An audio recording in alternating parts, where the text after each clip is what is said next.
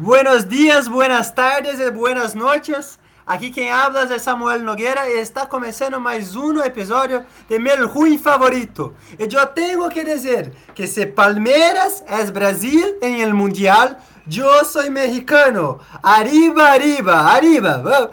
Vamos, vamos, Monterrey. E bem, começando esse próximo episódio de, de Meu Ruim Favorito, eu venho a convidar meu membro da cadeira cativa de, desse podcast, Rainan. E aí, Rainan, tudo bem? Arriba, companheiro Samuel. Boa noite. Boa noite para você. Bom dia. Boa noite para você. Bom dia, boa tarde, boa noite, boa madrugada para quem ouve. É, dessa vez não vou dar spoiler do convidado, só vou dar spoiler que é uma convidada. Então é meio spoiler e que o assunto é legal pra caramba. É mais uma vez um prazer participar desse maravilhoso podcast, Samuel. Muito bem, muito bom ter você aqui, Ryan. E bem, hoje Após muitos pedidos dos seguidores, a gente vai falar de um assunto que está crescendo muito no Brasil e é muito importante a gente chamar eles. E nada melhor que uma mulher para falar sobre o futebol feminino, um, uma modalidade do esporte que está crescendo a passos largos no Brasil e lá fora está se consolidando muito bem, principalmente nos Estados Unidos. E para falar sobre ele, a gente tem a Rai. E aí, Rai, beleza? Oi, gente. Muito bom dia, boa tarde, boa noite para quem está assistindo. Muito obrigada pelo convite. É uma honra falar sobre isso. É um assunto que eu quase nem né? e agradeço os pedidos, né? É super legal ter gente falando sobre isso. E agradeço demais. É uma honra estar aqui. É uma honra a gente te receber. A gente está muito feliz com você. É, bem, então no episódio de hoje, a gente vai comentar um pouco sobre a modalidade do futebol feminino, como, é, como ela vem sendo, como ela foi criada, como, como as coisas estão acontecendo hoje. Então, este é o meu ruim favorito.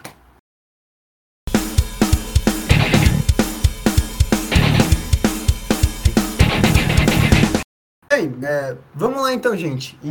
Eu, eu, come, eu começo com, com uma certa polêmica, né? É, embora eu, como historiador, compreenda que envolve todo o machismo estrutural da época de 1940 no Brasil, né, perante essa lei, é, ela atrasou muito os passos do futebol feminino, porque todo mundo sabe que, que uma coisa não acontece do dia para noite. Mas, bem, durante o governo do Getúlio Vargas, é, foi proibido pelo próprio Getúlio a prática de esportes incompatíveis com a natureza feminina, né? Vale lembrar que é um momento que a ciência está bem pautada nessas questões naturais, né? Então, é, aparecer esse lado não é muito surpreendente pensando em 1940. Só que hoje a gente é, olha com um certo olhar para isso e isso atrasou muito o esporte. Então, a lei era a seguinte: as mulheres não se permitirá a prática de desportos incompatíveis com as condições de sua natureza devendo para este o efeito o Conselho Nacional de Desportos baixar as necessárias instruções às entidades desportivas do país. É, bem, o que, que, que, vocês têm a dizer sobre essa questão do, do Getúlio, que começa lá atrás, já começa brecando a prática do esporte para as mulheres, né? Qual raio começa? Se quiser, eu posso dar uma introduçãozinha rapidinho aqui. Faça não... Então, é, eu vou começar até explicando um pouquinho, porque eu fiz o meu TCC sobre isso, né? Sobre as mulheres no universo futebolístico. Isso era uma coisa, até a, a minha banca comentou que é muito difícil achar é, coisas do futebol feminino, né? Notícias, reportagens, por conta disso, porque a gente foi proibida durante muito tempo e a praticar, né, qualquer esporte desse tipo, porque é uma coisa muito básica, né, de entender. Antigamente não podiam jogar por conta que a, a lei se baseava que gente, o nosso corpo foi feito para ser mãe, né, para gerar uma outra vida. Então, eles acreditavam que se a gente jogasse, praticasse esse tipo de esporte, a gente não poderia, é, a gente se prejudicaria, né, na função principal da mulher, que é gerar uma vida, ia prejudicar o nosso corpo, porque o futebol e outras práticas esportivas é, mudam, né? Segundo eles, mudaram é, o biológico do corpo, e isso não acontece. E só para explicar para quem está ouvindo também o porquê que eu, é, eu acho que eu fui convidada também a falar sobre isso, mas é, a lei já diz muito, né? É muito difícil achar coisas sobre o futebol feminino. Então, é, o fato disso, da gente ser proibida, é simplesmente um machismo de que a gente só serve para gerar uma vida, para ser mãe, para cumprir as tarefas de casa e não pode se divertir. Então, os homens podiam, as mulheres não tinham que ficar em casa fazendo as, as coisas domésticas e os homens podiam se divertir. Então, até o direito de se divertir, é, essa lei tirou da gente, né? Então, só para é, dar esse contexto aqui.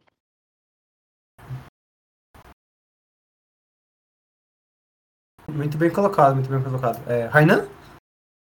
Não, eu não tem, não tem nem o que dizer, né? Exatamente. É o, é o, é o retrato da época, um absurdo como tantos absurdos que, que aconteciam e acontecem no Brasil. E aí o, o, o ponto, para mim, né, que é, que é crucial, é o retrato que isso traz hoje em dia. Porque quando você, você proíbe a modalidade, proíbe a prática do futebol feminino enquanto é, lazer, enfim, de qualquer modo, é, se hoje a gente olha para o futebol, que é pro futebol feminino como franco desenvolvimento, é, o, entre aspas, atraso desse franco desenvolvimento, logicamente, é fruto disso, é fruto dessa proibição. Sim, sim. É, essa proibição, é, pelo que eu tenho anotado, ela dura até 1970, é, né? Então, é, é, é muito recente. eu acho que, que, que a Rai pode até falar melhor que eu, porque imagino que, que as mulheres deviam praticar o esporte na, na clandestinagem, né? no, no clandestino, mas é muito recente a, a, legislação que permitia isso, né? Até 1970, quando a lei vai ser revogada. Então, 70 para 2022, vamos lá, 30 anos, 2000, é, 52 anos mais ou menos que a mulher foi permitida a praticar algum um esporte, né? Se, se, se as minhas contas não estiver enganada. Mas parece que só em 83 que vai ser regulamentado, então já, já errei as contas. É, mas bem, fica à vontade, Raia, é, é o seu momento hoje em dia é até um pouco bizarro, né? A gente pensar que assim é, a gente começou a praticar esporte é, legalmente há tão pouco tempo. E é muito triste também, porque isso reflete até hoje nas pessoas, principalmente nos machistas, óbvio, mas uma coisa assim, ah, é, e também, não só dos machistas, do, do tipo, mulher não pode, não é lugar de mulher jogando futebol, porque não se via mulher jogando, né? Então, para eles, o, no, o, nosso lugar não é ali jogando. Só que é uma prática é, igual a dos homens. Não tem nada de diferente, né? Então, não, não tem porquê. Eu até brinco, né? Para mim, às vezes, é até melhor. Eu considero um pouco melhor, porque para as mulheres não tem cera. A gente pode até falar sobre isso, sobre isso um pouquinho mais para frente, mas eu, eu amo ver o futebol feminino por conta disso, pelo gosto que as mulheres têm. Sabe aquilo de ficar tão reprimido e depois é, que a gente pode fazer as coisas, a gente faz com gosto, faz com, com amor e muito mais dedicação do que os homens que sempre puderam fazer. E não só isso também, mas a questão da representatividade. A gente vai ficando cada vez mais para trás, graças a Deus isso vem mudando, porque a gente não via outras mulheres jogando, né? Então, uhum. já desde isso, já, já 50 anos, 40 anos, a gente não, não podia e a gente não, não via na TV, não via na, no campo, na torcida.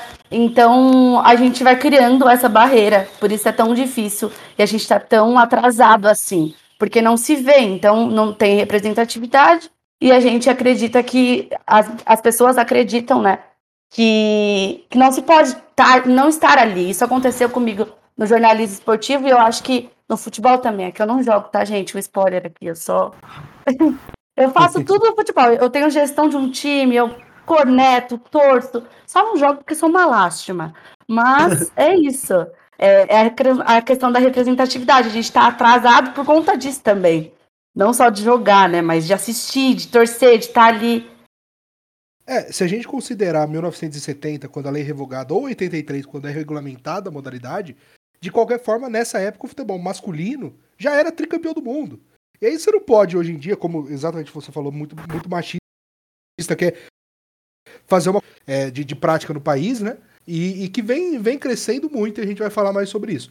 Agora, Samuel, me permita fazer, fazer o papel de, de entrevistador um pouquinho e pedir para a Rai falar um pouquinho mais sobre o TCC dela, porque, como, como bom entrevistador que sou, só que não, é, pesquisei algumas coisas sobre o TCC, sobre o fruto do TCC relacionado ao campo de jogo, e eu queria ouvir dela um pouco mais sobre isso.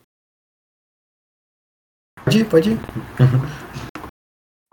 Bom, É, eu adoro falar sobre isso, gente. Tenho até saudade essa época. Mas, enfim, eu sou formada em jornalismo pela Unifacamp, pela Faculdade de Campo Limpo, né, aqui na, na região. Eu sou de Jundiaí, é, eu me formei em 2019.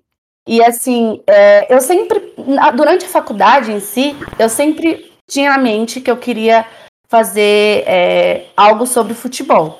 Só que eu tinha certeza que ia ser uma coisa muito difícil, né? Porque jornalismo, você pensa, caramba, o que tem a ver com futebol? O meu sonho, na verdade, era fazer fisioterapia de faculdade.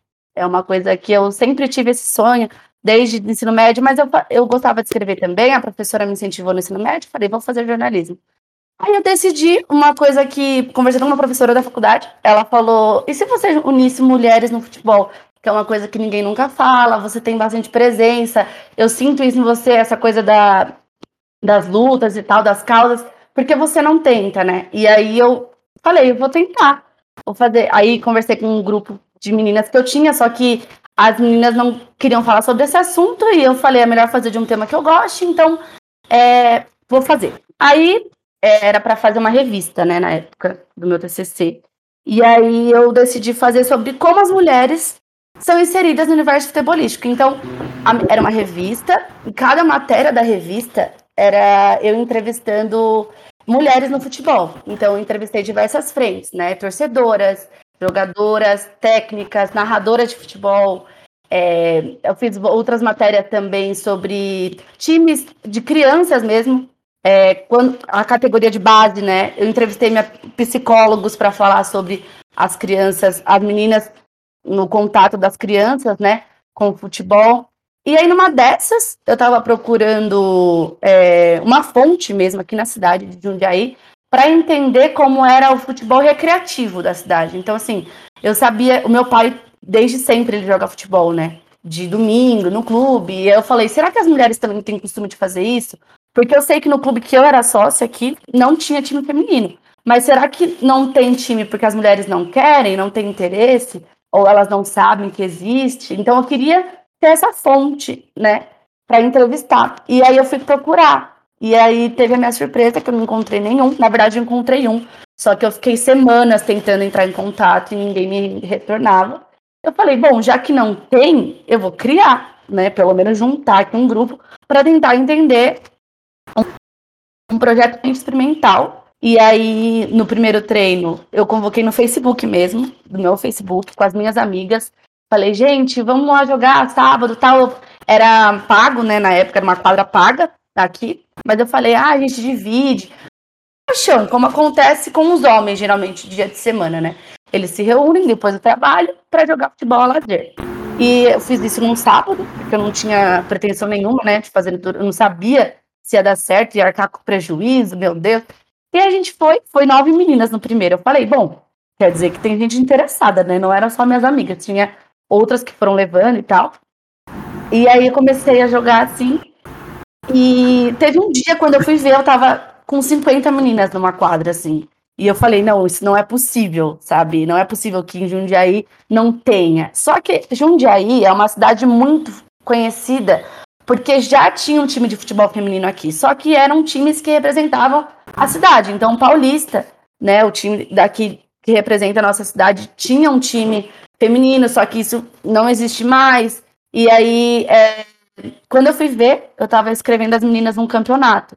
E aí elas falaram isso para mim, falaram, agora a gente não é mais um grupo de amigas, a gente é um time de competição amador, a gente tem que dar vida a isso, né? E aí que nasceu o projeto experimental, que na época era Joga Amigas, que era o meu time de futebol amador, que deu origem à matéria principal da minha revista, que o nome da revista era Bola, substantivo feminino. E aí era matéria de capa, né, as meninas, e eu achei que ah, depois da faculdade vai acabar, e não.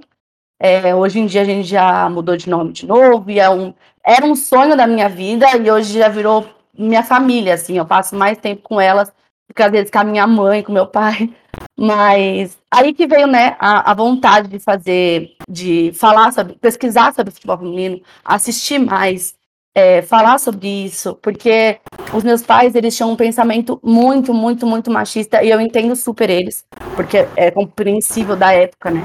Que eles também nunca tinham visto menina jogando, eles nunca tinham visto mulheres na, no jornalismo, e aí eles tinham esse medo também do que eu ia sofrer. E aí, com o meu time, eu consegui também mudar esses passinhos, sabe? Dar esse, esse passo, assim. E o amor pelo futebol feminino começou assim. Eu sempre gostei de futebol ali, mas o feminino, como eu nunca vi, né? Como eu já tinha falado para vocês, eu não acompanhava. Mas mudando e vendo essa realidade aqui na minha cidade, em Jundiaí, eu consegui expandir cada vez mais. Eu conheci muita gente, não só com meu TCC, mas pela, pela pesquisa mesmo, sabe? É, arrastei meus pais junto, arrastei várias pessoas comigo para criar essa rede de apoio. E, e, é um universo assim muito vasto, graças a Deus, né? É uma coisa que e é, é muito legal isso, porque se criou essa identidade em, em cima da minha pessoa. É, quando começou a fazer sucesso, muita gente veio querer entrevistar o time, me entrevistar, e eu falei, eu acho que meu papel futebol feminino era isso, não só transformar a vida dessas pessoas que eu transformei, mas também fazer com que o futebol feminino se expanda cada vez mais. E é legal que as pessoas me veem, elas remetem ao futebol feminino, ao São Paulo, né? Que a minha vida gira em torno do futebol hoje em dia. E é muito legal. Acho que eu expliquei bastante do, do meu futebol feminino, mas é, eu digo que as histórias do meu TCC mudaram totalmente a minha visão, do, não só do futebol, mas do que o futebol feminino representa para o Brasil, sabe? para cada uma dessas meninas, não só jogadoras, mas é, narradoras, é, árbitras. Árbitras foi a única personalidade que eu não consegui entrevistar e eu me, eu me culpo até hoje, porque ninguém me respondeu. Eu até falei, na minha banca eles comentaram, Raíra, pelo amor de Deus, faz uma segunda edição, a gente precisa que você conheça mais gente, que você coloque a voz delas em outras edições. E a minha segunda, um, um projeto assim que eu quero mais para frente é fazer uma segunda edição disso, entrevistar árbitras que eu não consegui e outras personalidades também. Acho que eu falei pouco, né, gente? O jornalista quase nem fala, coitado. É, não, fica à vontade para falar, porque eu sou historiador e o, e o Rainan é geógrafo, então a gente até fica meio quietinho para o jornalista poder falar. Mas, cara, que, que legal. Que Como legal. se o historiador não falasse. Né? O historiador geógrafo pode ficar quieto. mas, não, não, achei muito interessante. E então, então você basicamente tem quase uma posição de, de cartola do, do, do, futebol amador feminino de Jundiaí? É isso? Mais ou menos isso, né? As meninas me chamam de chefa, mas vocês podem me chamar de gestora, de eto, ai, gente, torcedora, corneta, podem. É tudo isso num só, entendeu? Pô, que legal. E, e, como que é o amador feminino? É, tem uma categoria própria? Como, como é que é? Vocês disputam contra outros homens às vezes? Como é que funciona? Então, em Jundiaí é um pouquinho assim diferente na minha visão. Porque o amador, que é o que a gente é o que, a gente tem, né? A gente joga futsal, uhum. alguns societies, mas porque societies é mais fácil de encontrar. Mas é, com o nosso time, a gente foi conhecendo outros times.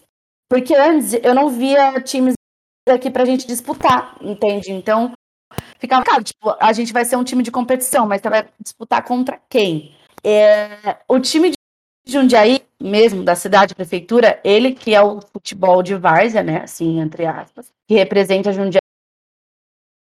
mesmo, então, contra outras cidades, e aí eles, é um outro esquema, tem vários subs, então, sub 13, sub 15, é outra coisa, o nosso futebol é bem assim, um rachão oficializado, porque aí ou conheceram o nosso time, foram criando outros times, e a gente vai por, por conta própria, assim, festivais organizados por nós mesmos, porque os festivais organizados pelas prefeituras, sim, esse a gente não pode participar por conta do time de Jundiaí mesmo já representar.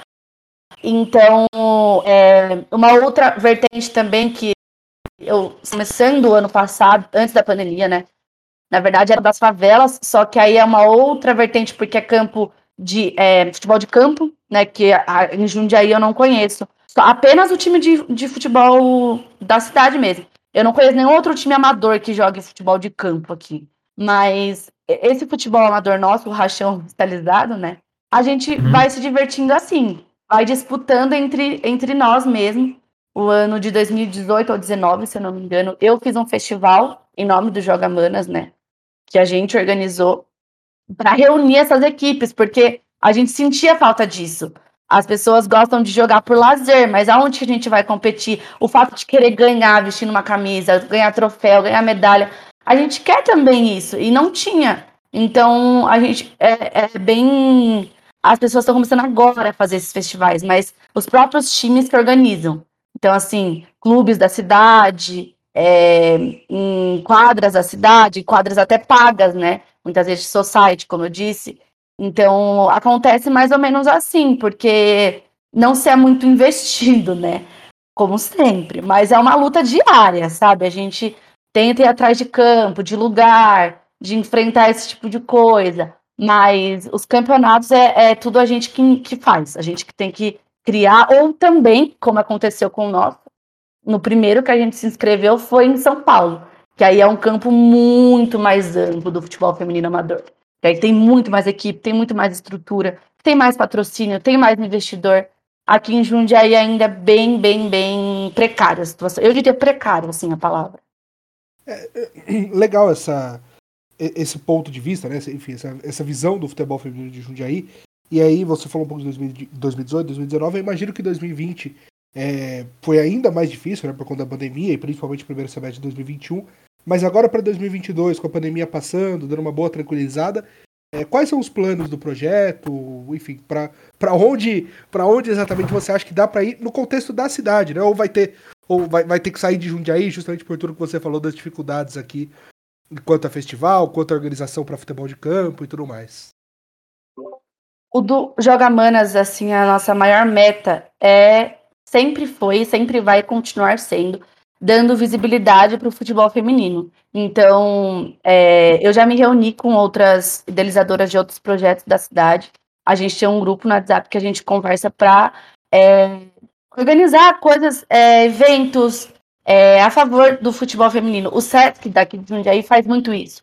E o, o, porque hoje em dia o Joga Manas ele tem essas duas vertentes. Ele tem o time de competição, que é uma coisa mais séria, com mensalidade, com técnico, com quadra onde as meninas treinam uma vez por semana. E eu também não quis abrir mão do time livre, que é o rachão que foi da onde o nosso time começou, sabe? Que é uma coisa diferente dos outros times rachões da cidade, que eu prezo muito o futebol ser gratuito, sem espaço sim é, dado pela prefeitura, então assim, centros esportivos. É, com a pandemia, ele está parado, né? Porque a gente não pode é, usar ainda os centros esportivos, por conta de estavam sendo usados para vacinação e tal. E é uma responsabilidade muito grande, né? Colocar 20 meninas para jogar, com isso tudo acontecendo. Mas o nosso projeto, assim que as coisas melhorarem, é continuar com isso, né? Levando o futebol feminino para mais mulheres e com certeza fazendo mais competições, mais eventos, trazendo o fute é, fazendo com que as pessoas, os jundiaienses, conheçam mais coisas sobre o futebol feminino. Então a história, é, acho que o Samuel até foi ontem no Sesc, que eu não consegui, mas fazer exatamente isso, trazer personalidade do futebol para conversar com as meninas, falar um pouco da história delas, do, de conhecer o futebol de perto, sabe? Acho que isso faz toda a diferença. Então, e com certeza, eu acho que um dos projetos muitos da minha vida, o sonho da minha vida é construir um lugar, acho que não tão cedo, né, gente? Porque custa caro, mas uma coisa mais é, a longo prazo, né? Eu diria. Uma quadra sempre foi o meu sonho. Construir uma quadra onde só as mulheres possam usufruir, porque hoje em dia não se tem espaço para gente aqui. Não tem, não tem horário, não tem local, então não tem segurança, que é uma coisa importante para as mulheres. Então, o meu sonho é construir uma quadra onde as mulheres possam se sentir seguras, livres, é, felizes em treinar, não só futebol, outras modalidades também, futebol, beach tênis, enfim. Onde só. Isso já existe em São Paulo, então é uma, não é uma coisa nova, mas é uma coisa que em Jundiaí não, não existe ainda. E que é um sonho a longo prazo meu que eu quero muito que dê certo aqui na cidade. Mas a curto prazo é isso, é levar cada vez mais o futebol feminino, é, que ele chegue até as pessoas, sabe? Porque isso era a minha maior dificuldade do TCC, encontrar pessoas que joguem futebol, que gostem de futebol, que queiram conhecer o futebol que queiram. É, hoje em dia é uma coisa muito legal. Categoria de base. em Jundiaí as meninas treinam com os meninos nas escolinhas, porque não tem time só feminino, não tem meninas suficientes. Então, investir também um pouquinho nisso. Né, hoje em dia eu não consigo, né, abrir meu leque para outros horizontes, mas é um plano também. Então, acho que é isso. Não, sensacional. E aí eu como eu, eu, sou torcedor do Paulista de Jundiaí, como torcedor eu fico é, refletindo, meio devaneio mesmo sobre como o Paulista, lógico, o Paulista tá quebrado, não tem dinheiro para porcaria nenhuma, tá à beira de fechar as portas, mas eu fico pensando sobre como o Paulista poderia ter um, um papel, é, não centralizador, mas um papel muito importante é, no desenvolvimento do futebol feminino de Jundiaí, seja profissionalmente, revelando atletas, ou mesmo como, como lazer, enfim, né, porque também é função do, do Paulista como time da cidade. É uma pena, né? Uma pena que hoje o Paulista não, não tenha time feminino.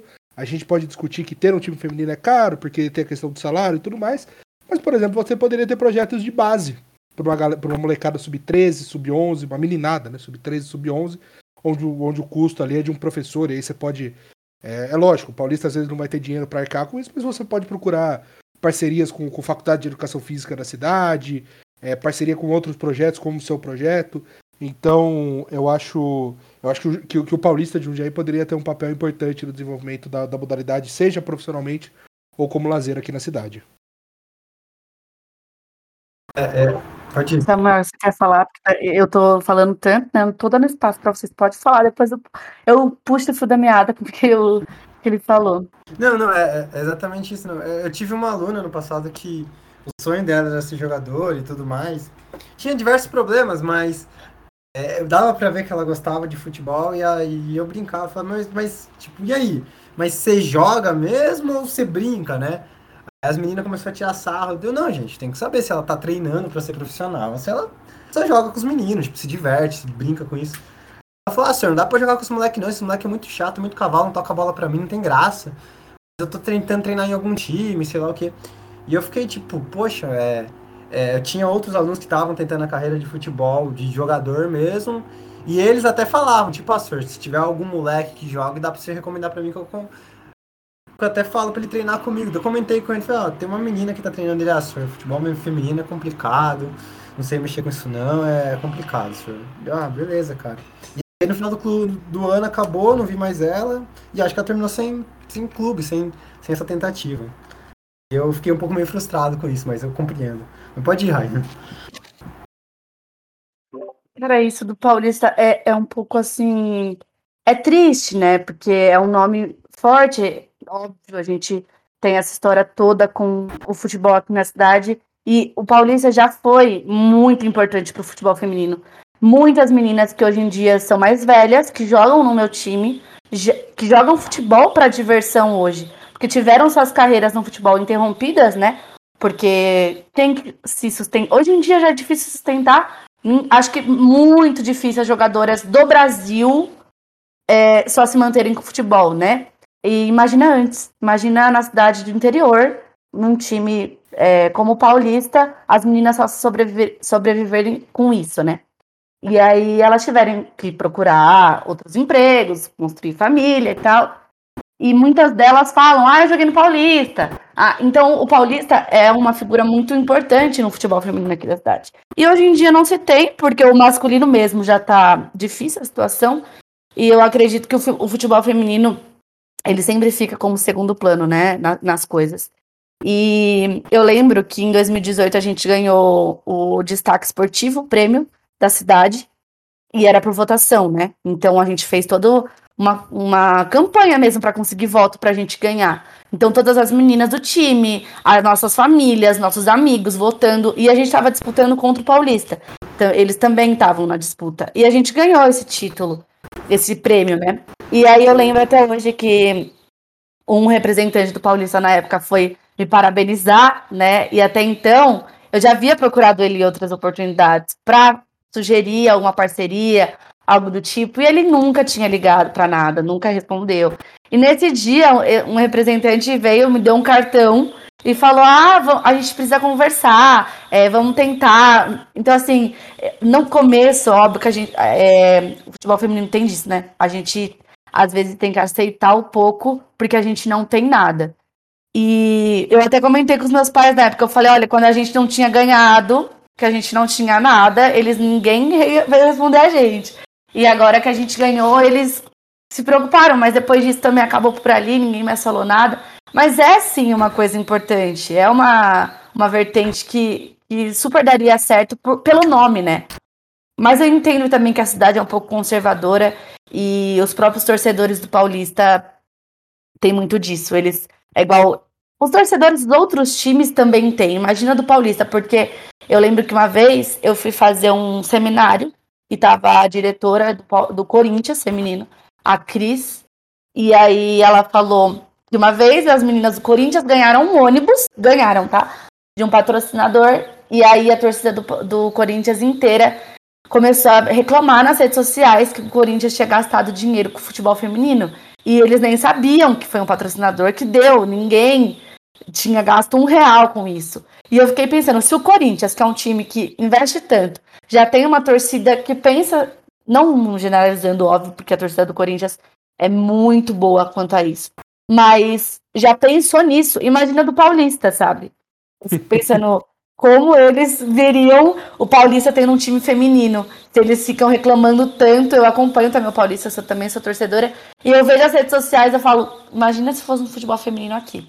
O quanto esses caras não iam encher o saco do gestor, das jogadoras. Então, assim, talvez a gente ainda tenha começado um pouquinho mais atrás, sabe? para tentar não mudar a perspectiva, mas é, ensinar mesmo, educar, porque as pessoas não têm essa visão do futebol feminino, infelizmente. É, eu, eu concordo 100%, mas eu também acho que o maior meio de educação é o próprio paulista. É abraçando um projeto e, e Mano, é, é falando a real, falando, ó, torcida, a gente tá abraçando o projeto e você, como torcedor, tem a obrigação de abraçar. Mas assim, eu imagino que a, a cada jogo que o Paulista masculino perdesse, a torcida, é lógico, ficar gastando dinheiro com o futebol feminino. Exato. Você saber que na maior parte dos casos, como já foi o futebol feminino do Paulista no passado, o Paulista não gasta quase um real. Porque é tudo fruto de parceria. Treina em clubes da cidade. A, o técnico é. Ou, ou, a técnica, enfim, a treinadora é da, daquela faculdade que fica atrás do bolão, esqueci o nome da faculdade, mas é a faculdade de educação física municipal. É isso, exato. Então, assim.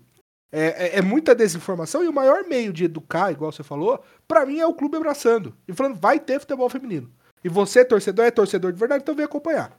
Então vem assistir, então apoia o projeto. Mas eu, eu entendo, em 2018 era uma outra diretoria, enfim, a diretoria atual assume no meio de 19. É, é uma diretoria muito mais aberta, é uma diretoria muito mais para frente, né, em pensamentos em relação ao Paulista, em relação à cidade, mas ainda assim a, a torcida é, tem um papel importante na rejeição de todo e qualquer projeto que seja minimamente inteligente para o clube.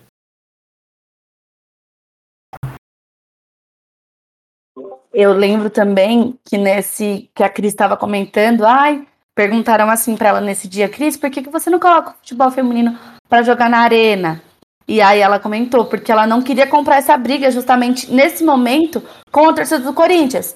Então, assim, não é só porque não tinha dinheiro, porque tem custo, né, para você jogar em estádios, arenas.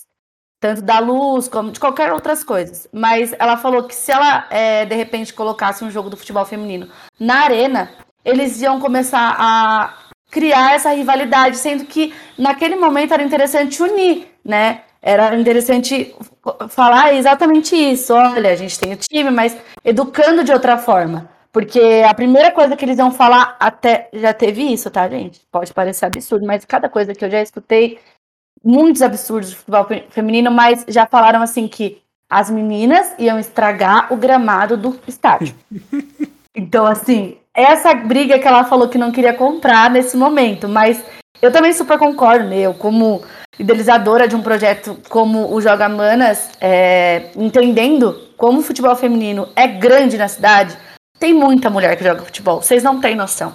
Muita mesmo. E tem muita gente querendo é, não conhecer a modalidade. Gente, pais mesmo, que me mandam mensagem no Instagram. É, Oi, Raíra, você tem sub-8? É, sub a minha filha quer jogar, a minha filha quer conhecer mais, porque agora, com a visibilidade do futebol feminino, e eu fico até arrepiada falando isso, gente, de verdade. Os pais querem que as, pessoas, que as crianças conheçam. Então, seria um trabalho muito legal, sabe? Mas é, é difícil, infelizmente. Infelizmente. Sim, sim, eu acho que é complicado tudo isso, é, é muito, é muito, muito legal ver, ver, apesar de todas as dificuldades, você ainda batendo na tecla e persistindo no projeto, que eu acho que tem que ser, ser isso mesmo. E eu concordo bastante com o que o Rainan falou aqui. O principal time da cidade tem que ser reflexo, tem que ser exemplo né, sobre, sobre essas posições sobre o futebol feminino. E, bem, é, é triste ouvir que as meninas estragariam um gramado. É, é algo que, que não faz sentido, né? É, como você mesmo colocou. É, o, o, a, as únicas meninas que estragariam o gramado é o grupo de música, que daí você monta palco e estraga o gramado mesmo. Mas as jogadoras é, é, ia ser mais um espetáculo maravilhoso. E, e eu acho que, que, que, tudo isso começa, né? É, apesar de todas as nossas dificuldades, começa com, com o Brasil a, a, passos curtos, né? Porque se em 1988, que é o primeiro torneio experimental de seleções, o Brasil com a, com a seleção que não era profissional, já consegue um bronze e aí vai conseguindo times competitivos a partir dos anos, é, mostra que, a, que, essa evolução do futebol chega até onde a gente chega hoje, que a gente tem é, transmissões na internet e clubes investindo mesmo nisso, né? É, e, não só transmissões na internet, né? Essa semana, é, no dia. Enfim, acho que foi, foi, foi, nessa semana agora que passou, lá pro dia 29 de janeiro, saiu a notícia de que a Globo comprou os principais torneios de futebol feminino do país, alguns em vigência a partir desse ano, né, de 2022, e o Campeonato Brasileiro Feminino na TV Globo, especialmente, a partir do ano seguinte, porque esse ano ainda tem contrato com a Bandeirantes. Mas assim, é, esse apoio da banda. Não é apoio nenhum, né? É interesse comercial, tem que falar português claro. Mas o interesse comercial da Globo com esse super pacote do futebol feminino, ele, ele vai ser fundamental para o crescimento ainda mais exponencial da modalidade, né? Então a gente sai do streaming, onde, onde ficava, né? Ali sem, sem gerar muito dinheiro, sem rodar muito dinheiro, e agora vai para o maior grupo midiático do Brasil e um dos maiores do mundo. Isso, isso reflete uma coisa que eu aprendi que futebol feminino é um ciclo. Então, assim, é, ninguém assiste, ninguém assistia, corrigindo, ninguém assistia porque ninguém passava, ninguém passava porque ninguém pagava, então ninguém pagava porque ninguém assistia. Então ficava nesse, nesse ciclo eterno. E alguém começando, então assim, alguém acreditando, já mostra totalmente diferente. Tipo assim, ah, ninguém assiste futebol feminino. Então vamos provar que assiste sim. Ó, olha os números. Então é assim que, é, como a gente estava falando de educar, é assim que vai começando. Então, assim, ah, ninguém apoia o futebol feminino. A Globo apoiou, a Band apoiou, outra, a Rede Vida apoiou. Então, assim, começar a mudar essas. É, essas para mim, não é, é, não é tabu a palavra, mas essas crenças que as pessoas criaram fontes da cabeça delas, que é uma coisa muito antiga, que antigamente era assim, mas a gente não tem que parar no tempo, né?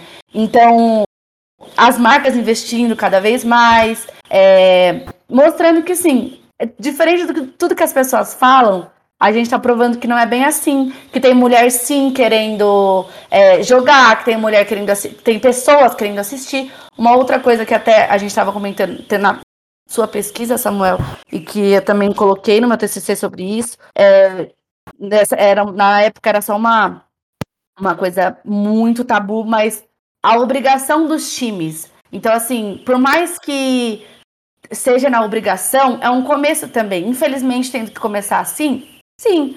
É, a CBF, a Comebol obrigando os times a terem futebol feminino. É, é triste ver que é uma obrigação, né? Mas ao mesmo tempo é uma coisa assim. Vamos começar agora, vamos começar a. Nem que seja na obrigação, mas é um, é um pontapé inicial. Alguém tem que começar, alguém tem, tem que investir, senão é, vai caindo por terra e vai confirmando o que as pessoas dizem, sabe? E é muito interessante isso da Globo, porque eu amo os argumentos, né? Uma, uma boa jornalista é um argumento. As pessoas, ah, ninguém assiste futebol feminino. Futebol feminino não tem graça. Mas assiste sim, não só assiste como vai passar na Globo. Se não gostou, aí você não assiste. Mas quem gosta vai assistir, vai ter que assistir. Então, assim, meio que vai ter que nos engolir, sabe? Infelizmente tem que ser assim, mas é um começo. É, eu acho que é exatamente isso. E, e nesse ciclo, é, a gente teve ano passado uma campanha, por exemplo, do Guaraná Antártica, acho que foi, exibindo marcas, na, na lata, exibindo marcas que apoiavam é, o futebol feminino. Só que ao mesmo tempo você tinha uma CBF organizando muito mal o campeonato, uma Federação Paulista organizando muito mal o campeonato, e um campeonato que não, que não era muito transmitido. Então a, a marca apoiava, mas não tinha tanto retorno, mas era meio. Era meio aquele negócio de, de apoiar a campanha de meio ambiente, de colocar na latinha apoio ao meio ambiente, era meio apoio ao futebol feminino. Hoje em dia o cenário mudou. Porque a marca não apoia para ser bem vista porque apoia futebol feminino. Apoia porque vai aparecer na Globo. Vai aparecer na Bandeirantes em TV aberta. Porque vai aparecer na Arena Corinthians com 38 mil pessoas assistindo. Vai aparecer no Allianz Parque, vai aparecer no Morumbi, assim por diante. Então, esse ciclo, a, a Globo entra na parada meio para revolucionar o negócio, no sentido de que para qualquer empresa é, que tem um mínimo, um departamento de marketing minimamente organizado, é muito relevante apoiar. É muito. Apoiar não, muito relevante colocar o seu dinheiro na camisa de um time, como, sei lá, o Havaí Kinderman, o próprio Corinthians, ou outros times, né? A, a Ferroviária de Araraquara, por exemplo, que tem um, um, na minha opinião, o melhor projeto de futebol feminino do país. É, ou no, na, no próprio campeonato, na própria, como anunciante, na, na, diretamente na transmissão. Hoje, para a empresa, é muito relevante colocar o seu dinheiro no futebol feminino, porque, primeiro, ele é muito visto, e segundo, ele está nos maiores grupos midiáticos do país. Exatamente. Antes era uma coisa assim: não, eu não vou apoiar, porque não vai ter retorno. Aí, uma Globo fazendo isso, não, vai ter retorno sim. Olha onde a gente vai aparecer. É, é, é a quebra do ciclo, né? É, é sim, olha, vai ter gente assistindo sim. Vai... Não é à toa que as meninas jogavam na Fazendinha e hoje elas já condenam. Então, dando exemplo, para mim também é, é uma das maiores e melhores equipes do Brasil, porque investe. Investe, não tem outro segredo. Né? É, eu fui acompanhar a final contra o São Paulo, eu fui na torcida do Corinthians infiltrada, e eu falei, não é possível que eu tô vivendo isso, porque a, a energia daquilo, 30, mais de 30 mil pessoas apoiando o futebol feminino, realidade que as pessoas iam é, assistir isso, né? Fazer isso. Então, é isso, é a quebra do ciclo. As pessoas vão assistir sim, porque vão ter gente apoiando, porque vai ter gente transmitindo. É, e, um outro ponto muito importante é que, como hoje, felizmente, a gente tem muito mais mulheres no jornalismo esportivo, é, e, e, assim, grande parte dos homens, por mais que é, homens que, que, se posicionam como seres humanos decentes, muitos deles ainda não dão a importância devida pro futebol feminino. E tem que ir uma mulher lá para falar o que tem que ser falado. Então, assim, como a gente tem muita mulher no futebol feminino hoje, felizmente, né, como jornalismo esportivo, na verdade, é, quando um time tem uma atitude babaca, essa atitude vem à tona muito rápido. Então, por exemplo, quando, quando o Atlético Mineiro lá usou jogadora feminina meio como modelo para divulgar o uniforme, é, felizmente muita jornalista mulher, e aí muito jornalista homem é, adere ao discurso e faz coro contra o discurso, é, bateram, meteram o pau porque tinha que ser metido pau. Então é, é, é, muito legal isso, é exatamente essa quebra de ciclo. Porque a jornalista mulher vai fazer com que o jornalista homem fale o que tem que ser falado. E aí vai de fato romper esse ciclo e a modalidade vai crescendo. É, um exemplo disso é que a maior audiência no, do futebol feminino no mundo é justamente na TV Globo, né? As oitavas de final da Copa do Mundo de 2019, entre, entre Brasil e França, é, alcançou mais de 30 milhões de pessoas e é a maior audiência do futebol feminino no, no mundo, na história.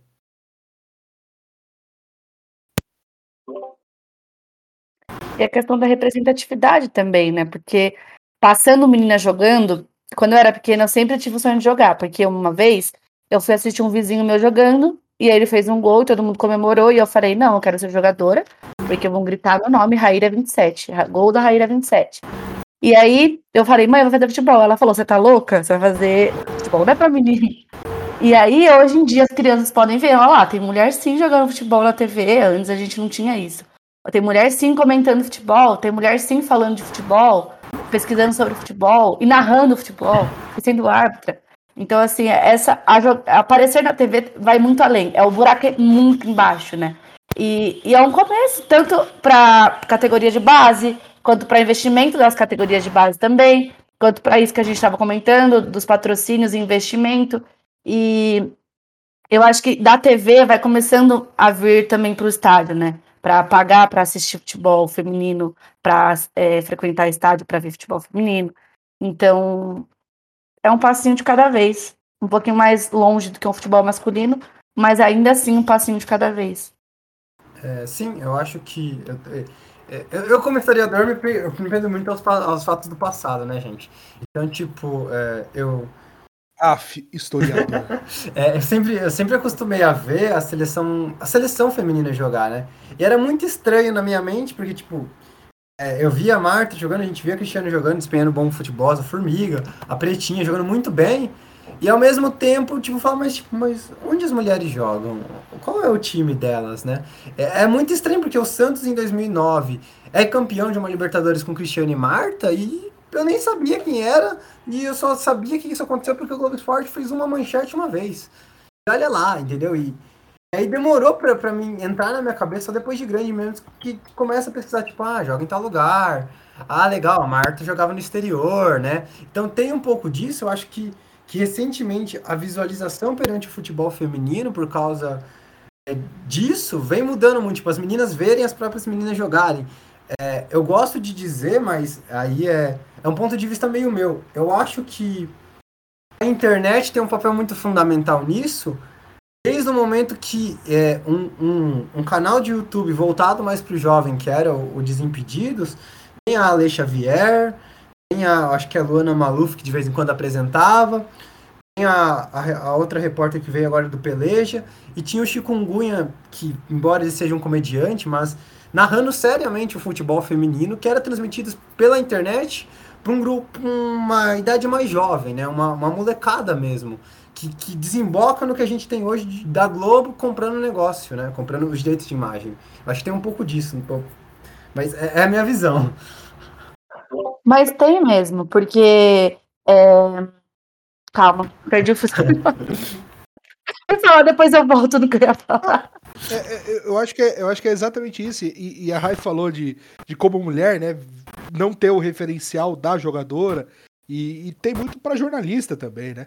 É, hoje, cara, é sensacional você ver no, no Grupo Globo a, a, Renata Silveira, narradora, a Natália Lara, quase conterrânea nossa, porque eu não sei se ela é de Jaime, mas ela pelo menos morou muito tempo aqui, ia, ia muito no Jaime Sintra é, narradora do Grupo Globo. É, você tem, cara, você tem muita narradora. Na, na ESPN, você tem a, a Luciana Mariano, você tem a Elaine, Elaine Trevisan, se eu não tô enganado, é Elaine, mas eu não lembro o nome dela, acho que é Trevisan. Sim. Você tem pelo streaming a, a, a, Mila. Você tem muita narradora, você tem muita gente fazendo um trabalho sensacional. Você tem Isabelle de Moraes na, ES, na, na no Band Sports, na Bandeirantes. Não você tem como comentar. Oi, pode falar, pode falar. Desculpa, eu que te cortei.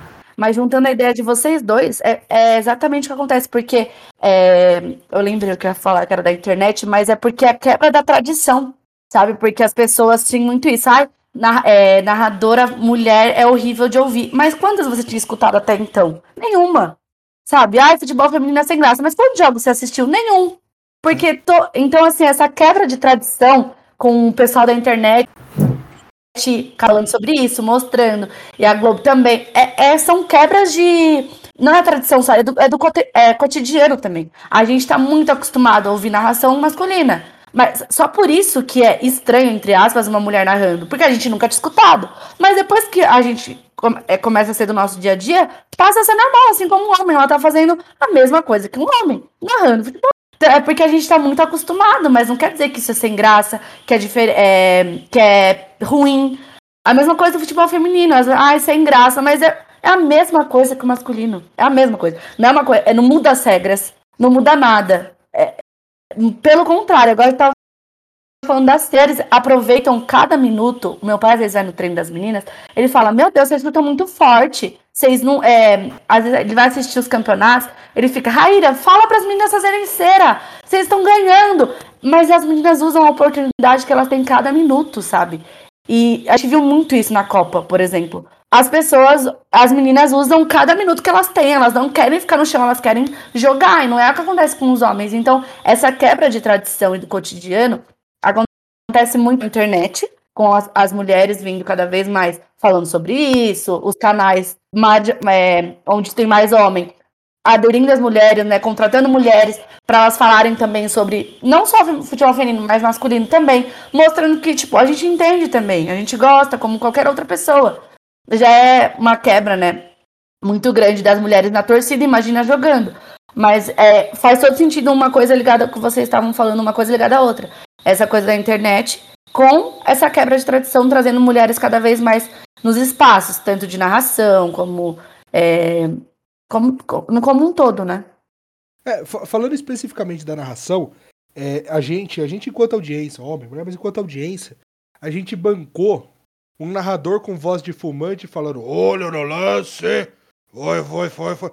A gente, a gente bancou o cara falando sobre: olha a bola na cozinha, e, e a, gente, a, a, gente mesmo, enquanto audiência, foi refratário muitas vezes a, a narradoras mulheres.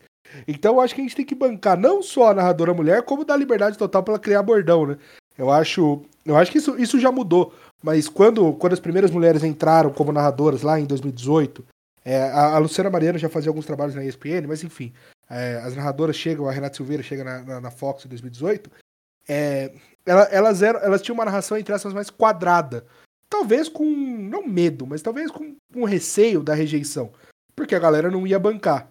E eu acho que se a gente bancou um cara com voz de, de fumante falando tira, olha o salseiro, ou qualquer coisa do tipo, a gente também tem que bancar a, a mulher narradora falando o que quiser. Eu, eu gosto muito, eu não, eu não vou lembrar o nome dela agora, mas a, a narradora da Ferg TV, que ela tem o bordão na hora do gol, que é Deu Onda. Eu acho sensacional. Eu acho sensacional. A, a, a gente, a gente banca o chikungunya no, no YouTube do Paulistão falando o brabo tem nome. Não tem, por ban... não tem por que não bancar qualquer narradora falando qualquer coisa, literalmente qualquer coisa. É, eu, eu inclusive, cara, eu, eu, eu gosto até de ir um pouco mais a fundo, talvez, nessa questão, porque eu não sei a opinião da, da Rai em relação a quem eu vou falar, mas, cara, é, desde 2007 a gente tem uma mulher num programa esportivo dando a opinião dela, que é a Renata Fã. E a todo momento, é, a outra, o resto da mesa que é composta por homens sempre menospreza a, as opiniões dela ou como entretenimento. É, tra trata ela como se ela fosse é, o rosto bonito do, do programa. E, e eu acho que a própria emissora tratou isso durante muito tempo. É, cara, e hoje a gente vê, tipo, ela que deu quem eram os finalistas da Libertadores, enquanto todo mundo tava tirando sarro dela, tá ligado? E ela mostra a cada momento que ela sabe mesmo do que ela tá falando. E é, e é triste você ter que ver ela num horário nobre da televisão, que é o horário de almoço, tem que provar a todo momento que ela sabe do, do que ela faz desde 2007. É, isso na TV aberta, né? Mas na, na TV fechada, cara, eu, assim, a gente tem pela manhã ali na ESPN, das 10 ao meio-dia, ou da, das 11 a 1, a Mariana Spinelli, cara, uma mineira atleticana de 23 anos apresentando a maior marca do jornalismo esportivo mundial, que é o Sport Center. E é uma brilhante apresentadora. A Mariana Spinelli é gênia. Aí a Mariana Spinelli vai lá e passa a bola para Daniela Boaventura. Apresenta, o, acho que é 90 minutos o nome do programa, o programa do almoço da ESPN Brasil. Agora só ESPN. Também é outra gênia. Na, no Sport TV, a Ana Thaís Matos, a Ana Thaís Matos que, que puxou essa fila, tomou e toma porrada pra caralho, de gente machista pra cacete, que falou um monte de bosta pra ela. A Ana Thaís Matos, gênia. Tem umas opiniões polêmicas e tem que ter. O Neto falou um monte de merda e ninguém, ninguém critica. isso que eu ia falar. Tipo, o fato dela ter uma opinião diferente ou opinião polêmica não é porque ela é mulher. Tipo, tem um monte de cara que tem opinião muito parecida com a dela e que ninguém fica criticando. É, no, no, no, programa passado a gente criticou que a gente criticou, não, a gente falou então de brincadeira do Fábio Sormani, que é o comentarista esportivo que mais fala bobagem na história do futebol do mundo. E todo mundo leva o cara a sério. E, e a gente tem no, no Sport TV, pra mim, para mim, englobando homens e mulheres. Para mim, o top 3 jornalistas esportivos brasileiros, comentaristas, eu não, eu não, vou falar quem é primeiro, quem é segundo, quem é terceiro, porque eu não sei. Mas para mim é Paulo Vinícius Coelho, Mauro Betti e Renata Mendonça. A Renata Mendonça é genial. Renata Mendonça, ela é gênia. gênia. Eu, acho, eu sou muito fã dela. Eu ela é bizarra. O que ela fez no Dibradoras, o que ela faz no Sport TV e continua fazendo no Dibradoras. Essa mulher assiste todos os jogos de futebol do mundo. Ela, ela é genial. Ela é genial como comentarista. Porra, ela, ela entra nos programas da. Quando, agora, na, agora não mais quando tá de home office, mas na época do home office, no, no auge da pandemia, ela entrava no, no, nos programas do Sport TV com uma plaquinha atrás, na luta a gente se encontra. É, essa mulher é foda pra caralho. A também doce é muito foda. E todo ela comentou esses dias, né? Ela comentou esses dias falando que tipo, é muito triste ver que ela não é porque ela é mulher e fala sobre futebol feminino como um todo que ela só ela tem que saber tipo o quanto jornalistas esportivos no, no Brasil eles não pesquisam só porque é futebol feminino tipo ela Exato. tem que fazer é, é, isso por eles tipo às vezes ela tem que completar a informação porque ela pesquisou ela entendeu e o pessoal quer falar sobre um assunto que não, não pesquisa sendo que o futebol é uma modalidade feminino é uma modalidade como todas as outras. Se, se você for gostar de esporte, você tem que gostar de um todo, e não só do masculino, para você falar. E os caras não pesquisam. Não, pra... Você pode até não gostar, mas é a porra da sua profissão, velho. Exatamente. É a sua profissão, você tem que estar preparado para falar do bagulho. É, é, é, eu concordo com, com, com tudo que vocês disseram. É, eu acho que essa questão da transmissão é muito louvável, né? A gente tem cada vez mais, mais isso acontecendo. E É, ontem, inclusive, é, como a Raia comentou, eu fui ver a, a, mais nova contratada do São Paulo, né? A, a Cacau, e, já sonho com Glaucio e Cacau nesse ataque do São Paulo aí, firme e forte. E, e, uma das perguntas que, que eu fiz a Cacau foi sobre a questão financeira, né? Porque, bem, como vocês comentaram, o que mais a gente já tem é, é, comentarista falando que o fator extra-campo impacta no fator em campo. E justificaria o mau desempenho de um São Paulo masculino e de um Corinthians masculino. Só que quando a gente vê, tipo, o Corinthians feminino, que é toda uma hegemonia do futebol feminino, é, ele é o time que, que todas as jogadoras têm a CLT, são profissionais, né? Você vê um São Paulo com um projeto muito interessante do futebol feminino, jogando muito bem, chegando numa final de Paulista contra o Corinthians, é, chegando na final da Copa Ladies contra o Santos e vencendo, né? É, e aí eu perguntei como, como que é isso, porque é um time que tem problemas financeiros, como é que vocês vê tudo isso? Ela comentou, é, é orientado a gente quando a gente chega aos clubes, é, não colocar o cabelo solto para mostrar o patrocinador que é o patrocinador que banca a gente.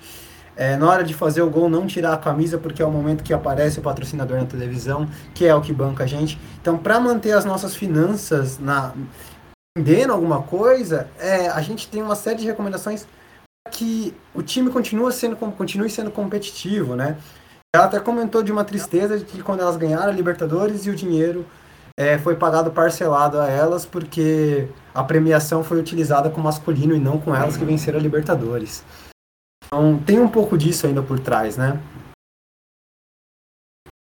É bizarro, assim, eu tava até comentando esses dias que a Jaque Ribeiro, que foi pro Corinthians, que era do São Paulo, eu, tipo, eu sofri, porque eu era muito, assim, eu torcia muito por ela no São Paulo.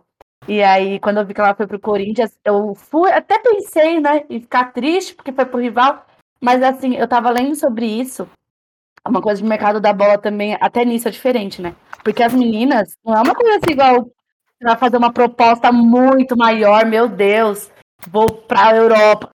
Não é uma coisa, as meninas ganham uma coisa assim, uma mil às vezes. É muito.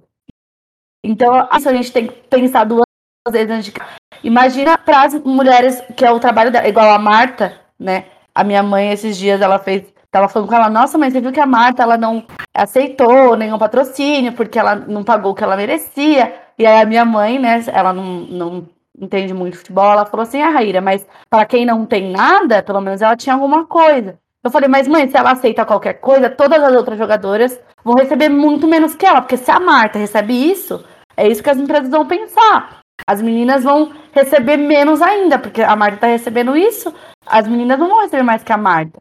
Então, e o Neymar, comparar, né, essas coisinhas.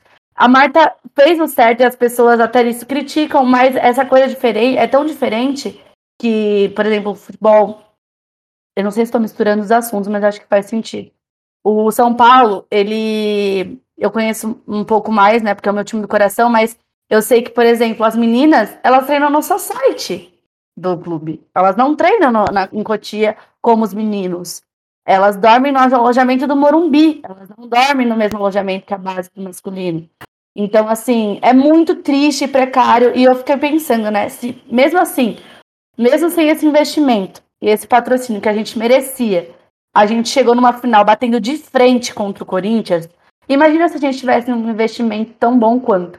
É, mas acho que é isso. Eu citei três exemplos, né? Tanto da Marta, quanto desse investimento do meu time do coração e desse mercado da bola, que é totalmente diferente. E é.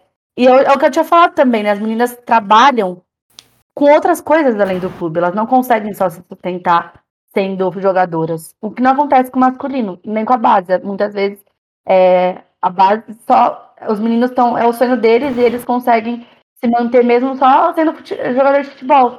E com as meninas isso tá muito longe de acontecer, mesmo. É, é exatamente. Eu, eu, acho que esse cenário, principalmente na Série A, vai começar a mudar a partir de agora, justamente com a entrada da Globo, né? Porque vai, vai porque o futebol feminino é muito menos custoso do que o futebol masculino. Você montar um time de Série A de Campeonato Brasileiro masculino, você vai ganhar lá, você vai gastar lá, na verdade, sei lá, 8 milhões, 10 milhões com, com folha salarial. É, uma folha salarial de futebol feminino bate-se muito 100 mil reais, 200 mil reais, não mais do que isso.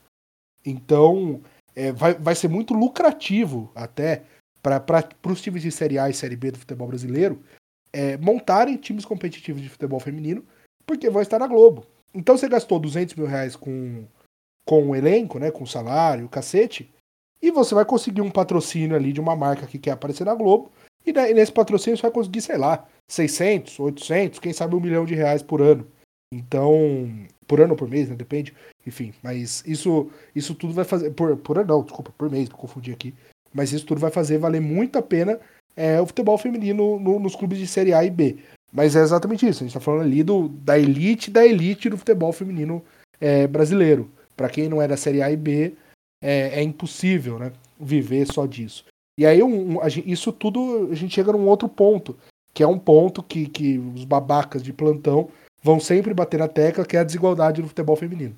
Então você tem um jogo lá, por exemplo, ano passado ficou marcado um jogo do São Paulo feminino contra o Taboão da Serra, acho que era, que, que acabou algo como 26 a 0.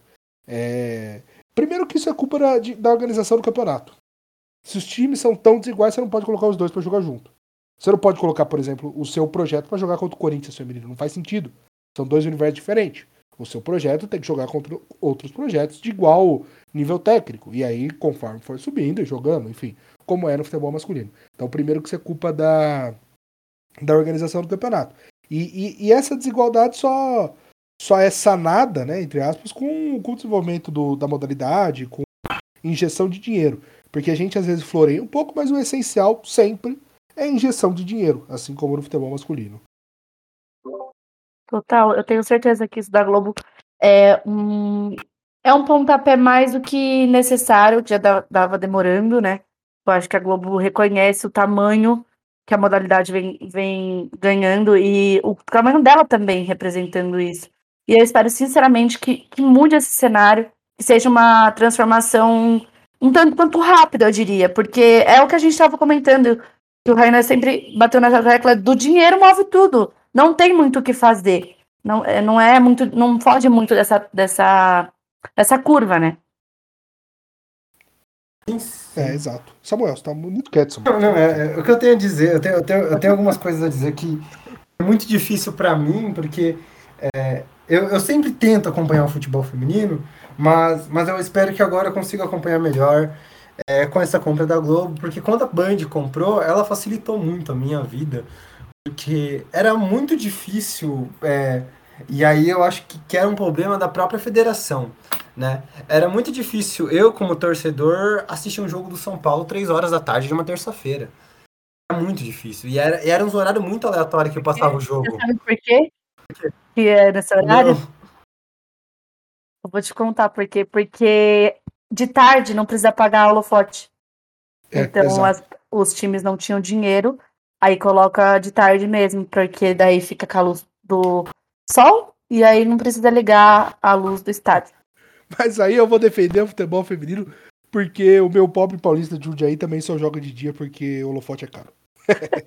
é, é uma realidade. É, triste, triste, mas é uma realidade. Muito. Mas é, eu, eu tinha esse problema, tipo, eu me encontrava no meio do serviço pensando, nossa, mas será que as meninas estão ganhando?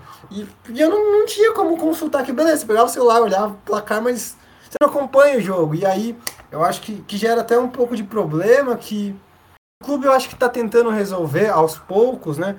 Porque até pouco tempo atrás, eu acho que tirando o Corinthians, a maioria dos times de futebol não tinha o nome das jogadoras, só tinha o um número. E aí fica meio parecido quando, quando você vai. Quando você vê a molecada da copinha jogando, tipo, ah, o camisa 27 é bom.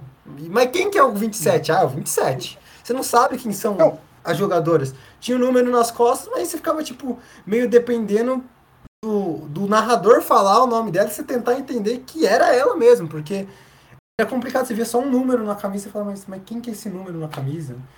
E era. Eu, eu tinha essa dificuldade e, e eu acho que você saber quem é o jogador do seu time, ele traz um afeto maior. Né? E agora você vê os times colocando os nomes mesmo das jogadoras, porque é importante. Mas esse é meu... E fazendo é... uniforme para elas também, né? Porque isso era, era uma diferença esses dias, até para as torcedoras. Não se tem uniforme para torcedora mulher, só para torcedor mesmo. E até as jogadoras tinham que usar o uniforme dos caras, a seleção brasileira tinha que usar a camisa com as estrelas do masculino, Então, assim, até isso, né? É o que você comentou. Se até o nome não tinha, imagina o uniforme para elas. Também não tinha. É, é, exatamente isso que eu ia falar. E aí, hoje em dia, como você passa a ter, na maior parte das equipes, o uniforme do feminino, você comercialmente, você muda tudo. Porque é o, é o que o Corinthians fez agora, é o que a, a, é a cobrança em cima da, da dona Leila, que é, porra, vamos achar um patrocinador pro futebol feminino. A, a senhora empresa X do ramo X vai injetar um milhão de reais no futebol feminino. Você não pode só pegar igual na base, a, a sei lá, a, a BIC patrocina o Corinthians. Então quem vai patrocinar o feminino é a BIC. Não, são, são coisas diferentes. Que o dinheiro do feminino vá pro feminino. O uniforme feminino tem que ser o patrocinador rolar essa... feminino.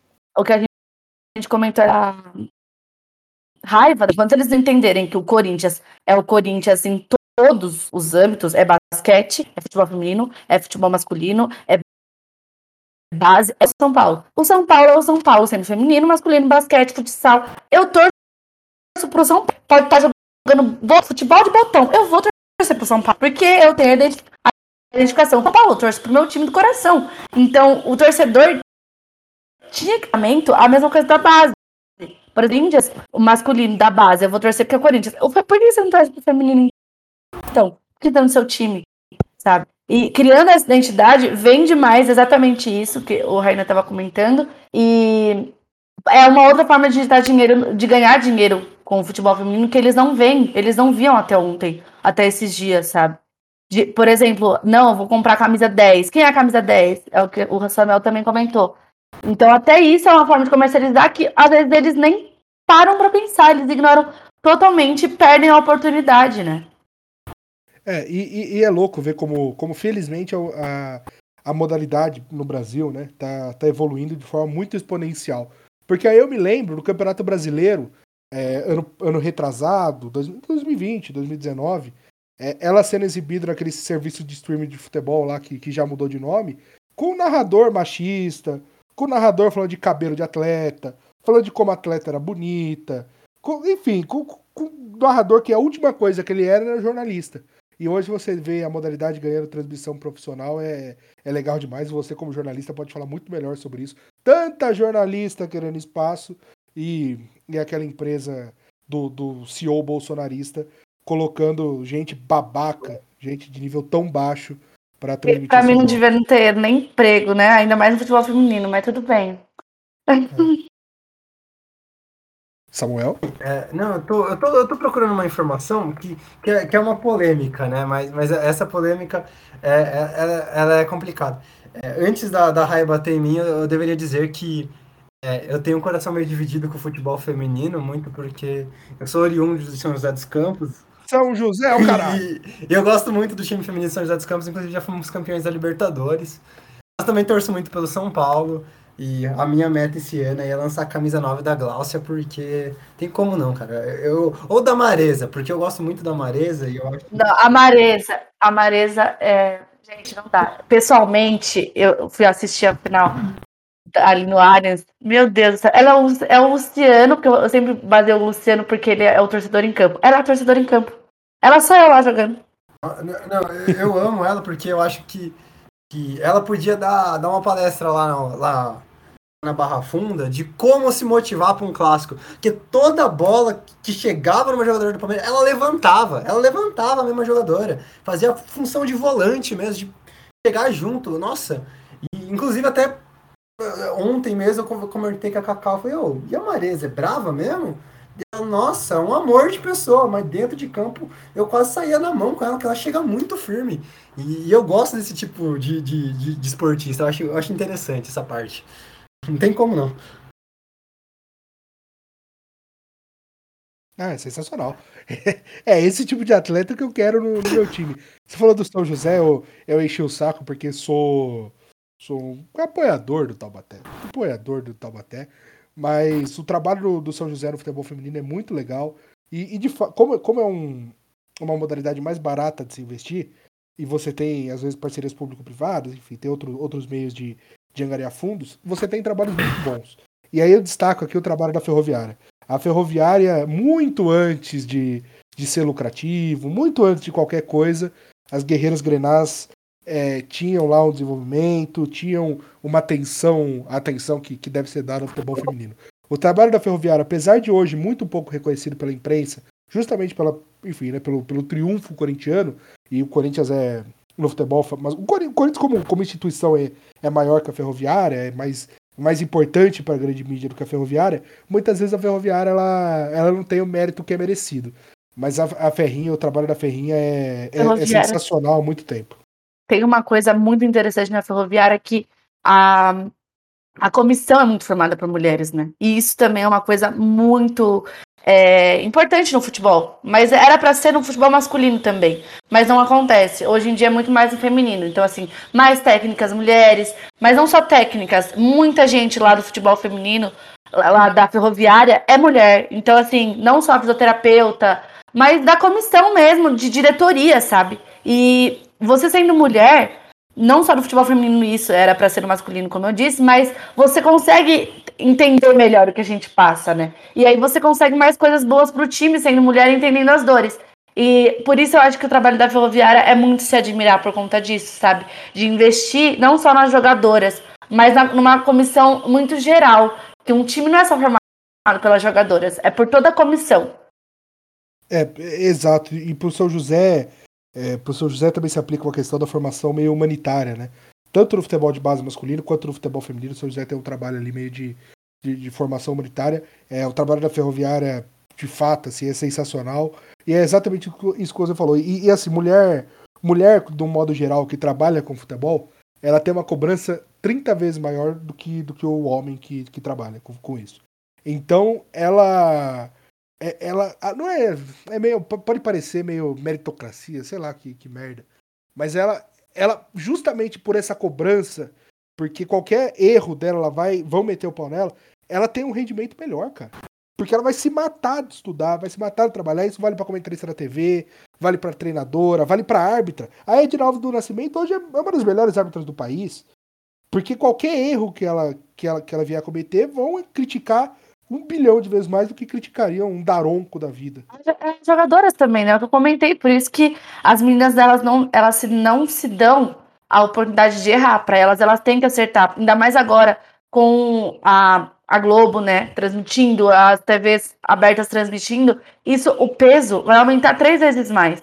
Porque antes o, o brasileiro podia ter essa fala machista de que ai, ninguém assiste, ninguém gosta de futebol feminino é sem graça, elas não ganham nada.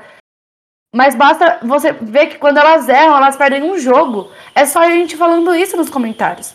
Então, a, é, a coisa psicológica também vai ter que trabalhar muito nisso nela, sabe? Porque vai ser muito mais cobrado das meninas que elas joguem melhor, que elas ganhem mais jogos. Porque senão eles, eles não podem ver uma oportunidade para confirmar o que eles acham, né?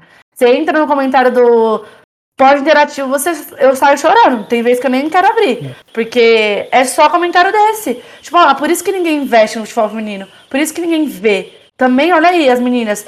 Sendo que só por causa de um erro. Agora, se os, os caras erram, se os caras perdem, ah, coitados, é um joguinho, não sei o quê. Até isso, até a pressão das jogadoras também interfere totalmente no trabalho. Em como elas trabalham, né?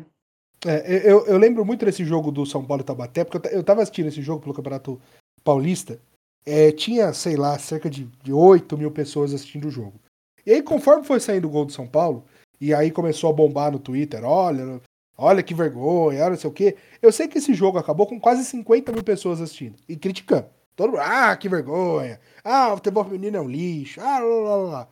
Cara, a hora que começou o jogo, tinha 8 mil guerreiros assistindo. O que, que aconteceu nesse meio tempo? A não ser a, a espetacularização do precário, né? Que é o que eu falei, não era pro São Paulo estar tá jogando com o Taboão da Serra. Era pro Taboão da Serra estar tá jogando com um time de igual investimento, de igual nível. É, e, e, assim, a galera fala, como se no futebol espanhol, por exemplo, não tivesse o Barcelona metendo 10 a 0 no Getafe, 10 a 0 no, no Eibar. A galera fala como se o futebol masculino fosse é, extremamente nivelado e equilibrado. Aqui no Brasil a gente nivelou por baixo, né, cara? Mas o Bayern tá aí há anos e anos metendo goleada atrás de goleada na, no alemão e ninguém tá falando nada. É. Aí tá tudo bem, né? Aí é, é mérito do Bayern, coitadinho. Mas, mas, eu, mas eu, eu acho que é o um momento pra eu, pra eu lançar a polêmica pra, pra Rai. Rai, é, até 2010, né? a, a FIBA, a, a Federação de Basquete, ela tinha medidas diferentes para para a cesta do basquete feminino. O basquete feminino era menor que o, que o do masculino, seguindo é, é, análises de natureza de corpo, que as mulheres seriam menores do que os homens, né? A cesta teria é, antes é, 2,40, 2 e pouquinho, agora ela tem 3,5. E eu já vi alguns debates sobre a medida do gol para o futebol feminino, que devia diminuir pelo mesmo motivo. As mulheres não atingem a mesma é, não atinge 1,90m que um goleiro do masculino atinge. E eu queria saber a sua opinião sobre isso, o que, que você acha, o que, que você tem a dizer. Não sei. A minha opinião é a seguinte, não devia, tá não devia, porque eu acho que o futebol, a modalidade é a mesma. O que devia acontecer é o processo contrário. Na minha opinião, é, se a gente fizesse isso, a gente reforçaria o discurso machista de que a gente é diferente, de que o futebol feminino é sem graça, e não só isso, que o futebol feminino merece menos. Eu acho que reforça isso. Sendo que, na verdade, a gente precisa investir em outras coisas, principalmente a categoria de base, sabe? E começar a treinar antes. Ah, mulheres não têm mais tanta agilidade quanto os homens, mas porque a gente começa muito depois. A gente começa a treinar futebol com 16 anos, eles começam com 8. Aí, ah, a goleira é menor. Mas a gente tem uma, uma grande. É, uma grande peneira com várias alturas, vários rendimentos. Não. Então, assim, eu acho que é, a gente não devia mudar, porque senão a gente reforçaria esse discurso, e devia fazer o contrário, ter mais opções e mais investimento no, na base, no, no, outro tipo de, no outro tipo de vertente, do que simplesmente é, mudar uma, um aspecto que mudaria a modalidade, para mim, né, eu acho. Que ainda mais o futebol, porque assim, igual o vôlei, eu, eu não sei, eu acho que a, a rede também tem isso. Mas porque o vôlei não tem essa discrepância tão grande de masculino e feminino, no Brasil, pelo menos, eu não vejo. Agora, o futebol, a gente enfrenta isso, infelizmente. Então, eu acho que a gente, mudando, a gente reforçaria isso, entendeu? Esse discurso que não é real, porque os jogos, muito pelo contrário, são bem jogados, tem golaço sim, mas tem muita goleira pequenininha que dá é, a altura dela não, não, inter, não interfere, tipo, elas são boas goleiras da mesma forma. E não é, não é isso que vai alterar o fato de ser bom ou não, eu acho, né? A minha opinião. É, eu, eu coloco o ponto de vista meio social também, né? Igual você já falou aqui da dificuldade de achar quadra, da dificuldade de achar campo, é, a, a, dificuldade de, de achar locações, né, de fato, para jogar o futebol feminino. Se você diminuir o, o tamanho do gol, Cara, quantos lugares em Jundiaí, por exemplo, uma cidade de 400 mil habitantes, quantos lugares vai ter o gol menor para você jogar? Então você dificulta ainda mais o acesso à modalidade. Porque na questão do vôlei, ah, tem que abaixar a rede. Beleza, puxou duas cordinhas, baixou a porra da rede. É, o, o, o basquete, essa, essas redes que. Essas redes não, nessas. Né, é, essas cestas que tem. Que, que, são mecânicas, você aperta um botãozinho e desceu 15 centímetros a rede. O futebol não. O futebol você teria que ter uma outra. um, um outro gol uma outra, um outro ferro para diminuir o gol. Então, é, do ponto de vista de desenvolvimento, né, da facilidade da prática da modalidade, é, você dificulta muito. E se já é difícil, passaria a ser pior ainda. Sim. Eu, fico, eu não sei de onde surgiu, né? Esse, dizendo só porque as outras modalidades que têm essa facilidade, né? E é uma, um outro esquema que funciona de uma outra forma, fazem isso, por que, o futebol seria? Porque eu não vejo problema hoje em dia nisso. Não, eu não sei se vocês concordam comigo, mas eu não vejo as mulheres tendo dificuldade de jogar com esse, com esse, com esse tamanho de campo. Eu não vejo as meninas reclamando do tamanho do Morumbi. Elas, pelo contrário, elas querem, imploram para jogar lá, que é uma representação super importante para as meninas jogando em, na, no estádio do próprio clube. Eu não vejo é, as meninas mesmo que seriam quem, né, devia falar, olha, a gente não tá conseguindo, a gente não tem fôlego, a gente não tem. Não, elas, elas mesmas não reclamam. Então eu não entendo porque a torcida muitas vezes nunca assistiram para para refletir. Não, eu sou mulher, não minha resistência de mulher, não. Acho que devia mudar, tipo, você não vive isso, entendeu? Eu não sei se vocês concordam com essa opinião, mas. Não, e, e tem uma outra questão. A, a, qual é a grande graça do futebol? O gol. Ué, se o gol maior permite mais gol, que, que maravilha. Pra que, que eu vou diminuir o gol pra ter menos gol? Eu, o, o grande objetivo da parada é, é, o momento máximo do futebol é o gol, cacete. Eu, eu, eu, eu acho que, que entra uma questão muito social nesse lado, sabe? É, é, é, é, eu, eu só vejo no Brasil esse debate do gol diminuir. lá fora, em outros momentos, a gente acaba não vendo esse debate. Aí eu acho que vem por causa da gente mesmo, do, do Brasil mesmo, pensando que, que, a, que a Bárbara tem 1,71m e todo momento ela é chamada de goleira baixinha e tudo mais.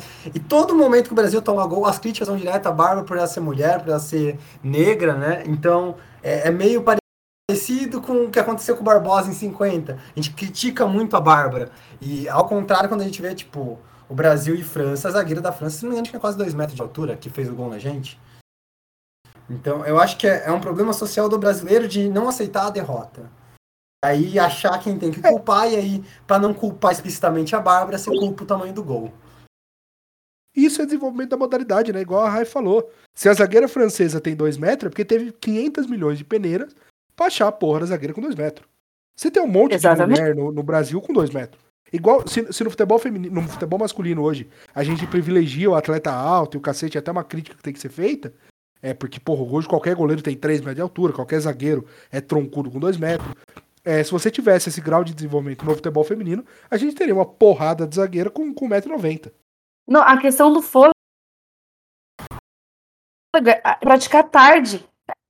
Nem, coloca um menino para começar com 16 anos, não é porque ele é menino que ele vai conseguir melhor que uma menina. Ele tem 16 anos, entendeu? É diferente de uma criança com 8 que corre, tem fôlego à torta e à direita. Então, assim, não tem como a gente justificar. É muito diferente, muito mesmo. Até o futebol misto, né, que também é uma, geralmente dá uma polêmica contra isso, contra isso, mas é porque as meninas falam que jogando com os meninos desde pequena, elas trabalham o, o mais fôlego, mais essas coisas. Por que, que não de meninas, então, com a mesma idade?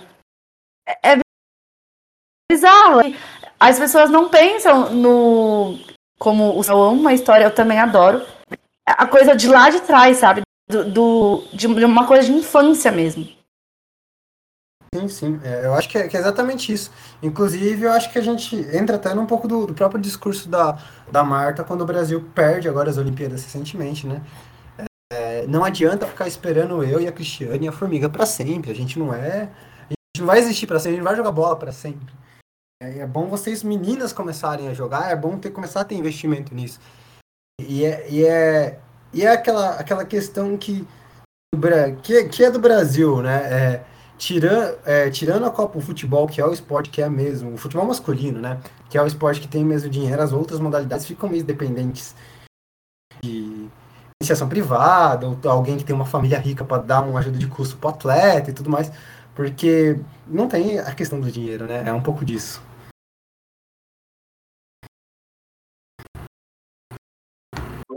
E tem também, por exemplo, é, é, no meu TCC, entrevistei as é, eu entrevistei uma treinadora aqui de Jundiaí e ela comentou que até a, a percepção do futebol para as famílias é diferente. Então, assim, as meninas, quando elas jogam futebol, se elas erram, se elas é, precisam ficar de castigo, eles tiram, é o futebol. Você não é mais futebol. Porque é uma, não é o sonho. Agora, os meninos não acontece isso, sabe? E nunca tinha parado para pensar nisso no meu TCC. Que os é o sonho. Os caras vão crescer, vão ser jogador rico, que o futebol movimenta rios de dinheiro no Brasil, o Neymar da vida. É, e aí o menino faz alguma coisa, não, vai ficar sem é, jogar videogame. Mas futebol pode continuar indo, porque um dia você vai dar sustento pra gente. E para as meninas isso não acontece. Sabe? Porque a, antes não, não tem como uma menina sustentar a nossa casa jogando futebol. Sabe? É até isso. E, e, eu acho que tem até, até um pouco de questão, tipo, é, é, para entrar na, na questão histórica também, é, e para trazer para atualidade, em 2000, eu anotei aqui, eu acho que é 2003, 2003, a, a Milena Domingos foi casada com, com o Ronaldo, né? E isso foi, foi notícia a todo momento. E agora uma das principais jogadoras do mundo, que é a Alicia, se eu não estiver enganada, que já é da Suíça, né? Joga pelo Aston Villa. Inclusive o Aston Villa feminino, muito melhor que o Aston Villa masculino. É, é, ela se torna como se fosse troféu por ela estar tá namorando o Douglas Luiz, que é um jogador mediano do futebol brasileiro, Só que a todo momento, tipo, os caras, olha, o Douglas pegando uma loira bonita e ela joga muito mais que o Douglas, mas ela não é a notícia. A notícia é o Douglas. Então, é, tem também um pouco disso, né? A fetilização da, da mulher que joga o futebol, né? Desde sempre, é um Miss, assim.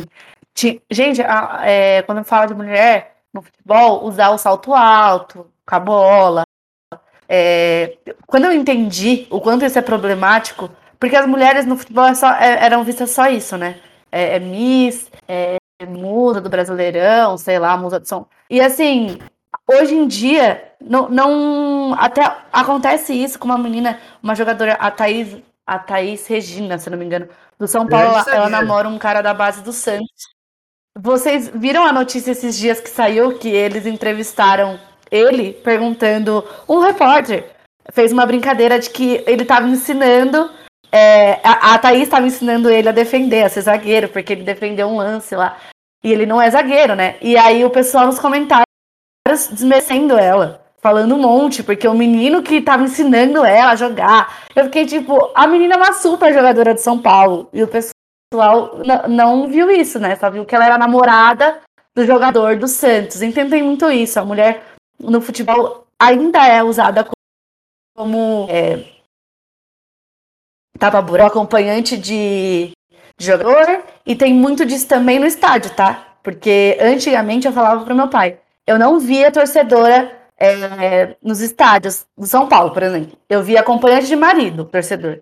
Agora eu fico muito feliz quando eu vejo as torcedoras indo mesmo, não tendo medo, enfrentando, é, tomando os espaços dos estádios, porque as meninas também podem torcer. E antigamente eu não via isso.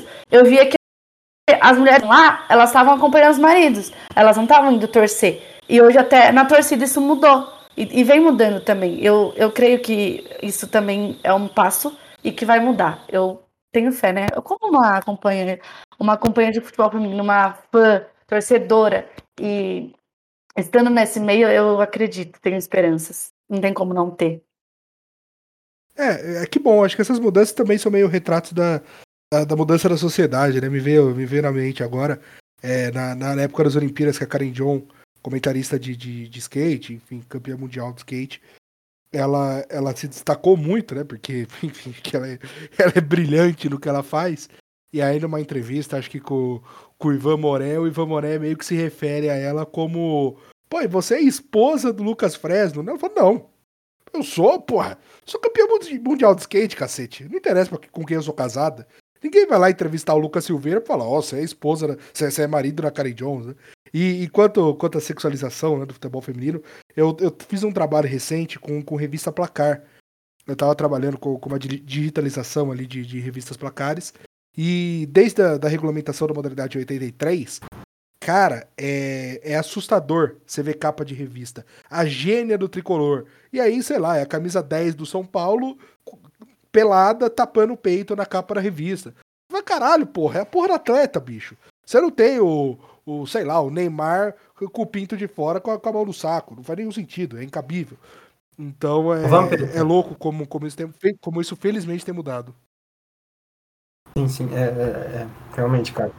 Mas calma, eu falei, eu falei de sexualidade, eu falei que você não tem o Neymar, mas felizmente nós temos o Amaral pelado para colocar quando cabível em posts políticos de, de gente é, E o Vampeta, né? Tem o Vampeta também. É, o, o Amaral não, o Amaral não, o Vampeta. Vampeta, Vampeta Renato Gaúcho. O Amaral que se dane, é o, Vampeta, que é engraçado. Mas, mas é, e, e, eu tenho uma pergunta pra, pra Rai. É, como, que você, como que vai ser essa parte 2 do, do, do seu TCC aí, sendo que você vai entrevistar uma das profissões eu acho que ela é mais xingada que presidente da república, né? Que é os árbitros. Como, como, como que é isso? Como, como que você vê essa questão? Porque é, eu acho que o árbitro é a profissão mais xingada do Brasil. E é um pouco do lado torcedor nosso. Como, como que é isso? Como, como você vê isso?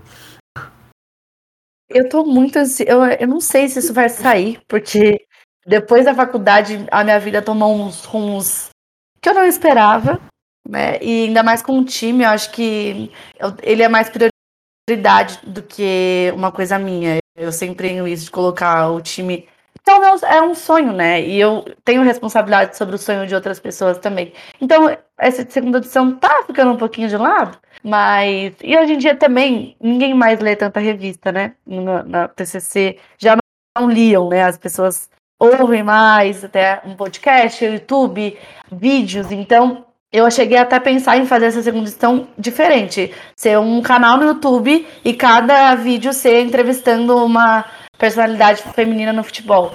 E eu, eu tô curiosa. Até, pra, eu nunca conheci, conversei com nenhuma árbitra mulher. Só vi reportagens é, na, que saíram, né? Principalmente daquela foto que é muito. que ela tava na minha revista. Que a parte, assim que você abrisse, né? A folha do meio, assim, eram as um, fotos marcantes do futebol feminino. E tinha essa, que era do jogador, agora eu não lembro da história dela, mas apontando o dedo assim para uma árbitra, né? E aí acho que era a reportagem que eu achei essa essa foto era do tipo por que, que os homens têm dificuldade de ver mulher no comando, né? De, de enfrentar mesmo. Então, cara, já é xingado. Imagina uma mulher árbitra, né? Eu, eu fico curiosa e eu, mesmo que essa segunda edição não saia, eu quero muito fazer um vídeo disso. Pelo menos para mostrar esse lado que as pessoas não já é difícil ser árbitra, imagina uma árbitra mulher, o que ela tem a dizer. Ela deve ter muita coisa, né? Mas tô curiosa também, quero que isso saia logo. E aí eu venho contar como foi, porque é, às vezes a gente escuta, né, nos estádios, assim, eu, eu frequento muito. Principalmente Morumbi, que já tem uma torcida bem difícil. E aí, às vezes, eu escuto cada coisa, tipo, no Corinthians até, na final, eu escutei um cara atrás de mim, eu não sei o que ele estava fazendo lá. Eu só sei que ele falou: fala pra essa árvore lavar uma louça. Falei: o cara tá no jogo de futebol feminino e ele fala uma coisa dessa. Eu acho que ele só tá pelo hype, porque se ele entendesse mesmo, ele não falaria uma coisa dessa. Mas eu fiquei: isso é só uma das coisas, né, que elas devem escutar. É, e quanto a isso que você falou, tem uma coisa que eu defendo muito. É, você, ouvinte do meu ruim favorito, não leia revistas. Se aliene, assista BBB e ouça o meu ruim favorito. É isso que você tem que fazer. Quem me revista, não leia, apenas ouça podcasts. É, quanto à árbitra. Para o podcast, é sobre isso. É, é, mas não, menos o Monark, tá? O Monark não. O Flow você pode dispensar, ouça o meu ruim favorito, que é muito melhor. O Samuel é muito melhor que o Monark. E, é, e eu não sou maconheiro, tem esse detalhe importante. mas é, eu também não. É, não, não gosto de Fórmula Mas, Paulo Mas é, é complicado. Eu fui assistir Paulista e Ceará pela copinha e a bandeirinha, se não me engano, era uma, era uma mulher e era. Teve um lance que ela errou, realmente. Ela errou. E a gente xinga nos padrões, né? O caralho, vai tomar no cu, filha da puta, etc. Mas é, um que marcou bastante, que eu ouvi, fiquei. Eu me senti pesado na hora que eu, que eu ouvi o velhinho do meu lado berrando, tipo, esqueceu o óculos em casa ontem, né? Ô filha da puta, eu fiquei tipo. Mano, por quê? Qual que é a necessidade disso, sabe? Tipo, você, você xinga porque você é. tá bravo, mas você precisa levar ao ponto da sexualização do negócio. Não, a partir do momento que você xinga o fato dela ser mulher, você perde o sentido do xingamento. Porque existem ruins dos dois lados. Não é porque ela é mulher que ela é ruim, entendeu? Ah, agora a pessoa quer usar esse argumento para falar, aí, aí sim é o erro. Mas xingar, aí não tem como, né? A gente quer acompanhar futebol, a gente xinga mesmo o puta que pariu, essas coisas. Mas é, é, do futebol. Agora, se você coloca uma coisa envolvendo o fato dela ser mulher ali, aí que tá o problema, uhum. né? Igual você falou, esse infeliz soltou isso. É, é, é. É, e, e, eu tava vendo ontem no. O, o, Paulistão, esse ano, ele começou a soltar no canal do YouTube alguns vídeos com o som da cabine do VAR. Então, quando tem revisão de lance, para evitar a polêmica de ah, o que, que o VAR falou, o que, que o VAR não falou, eles estão soltando a revisão completa com o áudio da cabine. E aí, ontem eu vi alguns vídeos. É, primeiro, acho que era um jogo, eu não lembro o árbitro, mas era um árbitro homem muito famoso, que eu, que eu esqueci o nome agora. E, cara, o áudio era um inferno, que era uma gritaria do caralho. Nossa, você não conseguia entender porra nenhuma, que era todo mundo berrando. E um, um, outro vídeo que eu vi era um jogo do, do Novo Horizontino, eu acho, que a árbitra era a Ed Novos do Nascimento. Cara, o áudio era maravilhoso. Era. O, o cara falou: oh, possível penal, possível penal, vem ver. E ela, ah, perfeito, coloca na câmera 3, sabe, o respeito. E os jogadores também, ninguém berrando com ela, porque é uma árbitra que impõe respeito. Não por ser mulher, mas por ser competente né, por ser competente. Enquanto o masculino era o árbitro berrando com o jogador. Não, eu vou lá ver o penal, porque você não E o feminino maravilhoso. O seu braço tava aberto na hora do lance, por isso que eu tô marcando pênalti. Tipo, o mesmo zagueiro, o, o, o zagueiro não começou a gritar com ela, xingar, porque ela falou, falou, cara, seu braço tava aberto, eu fui lá e vi, acabou. Então é, é muito diferente, cara. É uma relação que, que o árbitro, o árbitro homem, primeiro que ele é prepotente, se acha pra cacete. E aí a relação do atleta com o árbitro, entre todo mundo ali, é meio animalesca. E pelo que eu vejo com a Edna, é uma relação até que, entre aspas, respeitosa, né? No limite do possível, do, do atleta, pelo menos, com ela. E, e, de, e dela com, com o resto da, da equipe, né? Porque justamente porque ela impõe respeito, não precisa ficar berrando, não precisa ficar peitando o jogador, que é coisa babaca, coisa primitiva que, que árbitro homem tem mania. Isso não é só entre relação de torcida e árbitro, não, jogador e árbitro, não. É uma coisa no geral, tipo, igual eu falei, homem não, o machista, né, em si, ele não sabe ver mulher no poder, eles não sabem ver mulher melhor que eles. E isso acontece na torcida também. Quantas vezes eu já não escutei, eu falava a mesma coisa coisa que o cara do lado, mas eu falando, meu Deus, burra, não hum. sabe, não acompanha, tá falando merda, sendo que ele falou a mesma coisa que eu. Ele concorda comigo, mas eu falo de eu estar falando, não tá certo, não tem nada a ver. Uma vez, umas meninas estavam no estádio, eu fui estar com elas, acho que, se eu não me engano, era um protesto, não sei se vocês lembram disso que o, o São Paulo fez, que tava, tipo, tinha gente falando pra Morumbi Zero, pra ninguém ir no jogo, pra fazer esse boicote mesmo. E aí as meninas entraram, não lembro se era o, por, o motivo, eu só sei que elas não quiseram aderir, beleza, elas entraram. E aí um cara jogou um copo de água nelas e disse: vocês não deviam nem estar aqui, sendo que ele estava lá também. Então, eu fico pensando assim, isso do machismo, não só do torcedor pra árbitra, mas, árbitra, mas é no geral. Tipo, o cara não consegue ver uma mulher sabendo mais, torcendo melhor, torcendo mais civilisadamente, né? Não sabe, ele simplesmente quer ser melhor, quer se aparecer. Então, os machistas de plantão, digo, né, no, no geral. É, é Mas, ele, ele, não consegue. Ele não consegue conviver com as duas coisas, né? Nem com, nem com a torcedora mais contida e nem com a torcedora mais extrovertida, porque aí ela é histérica. Porra, para de gritar, que histeria é essa aqui na arquibancada?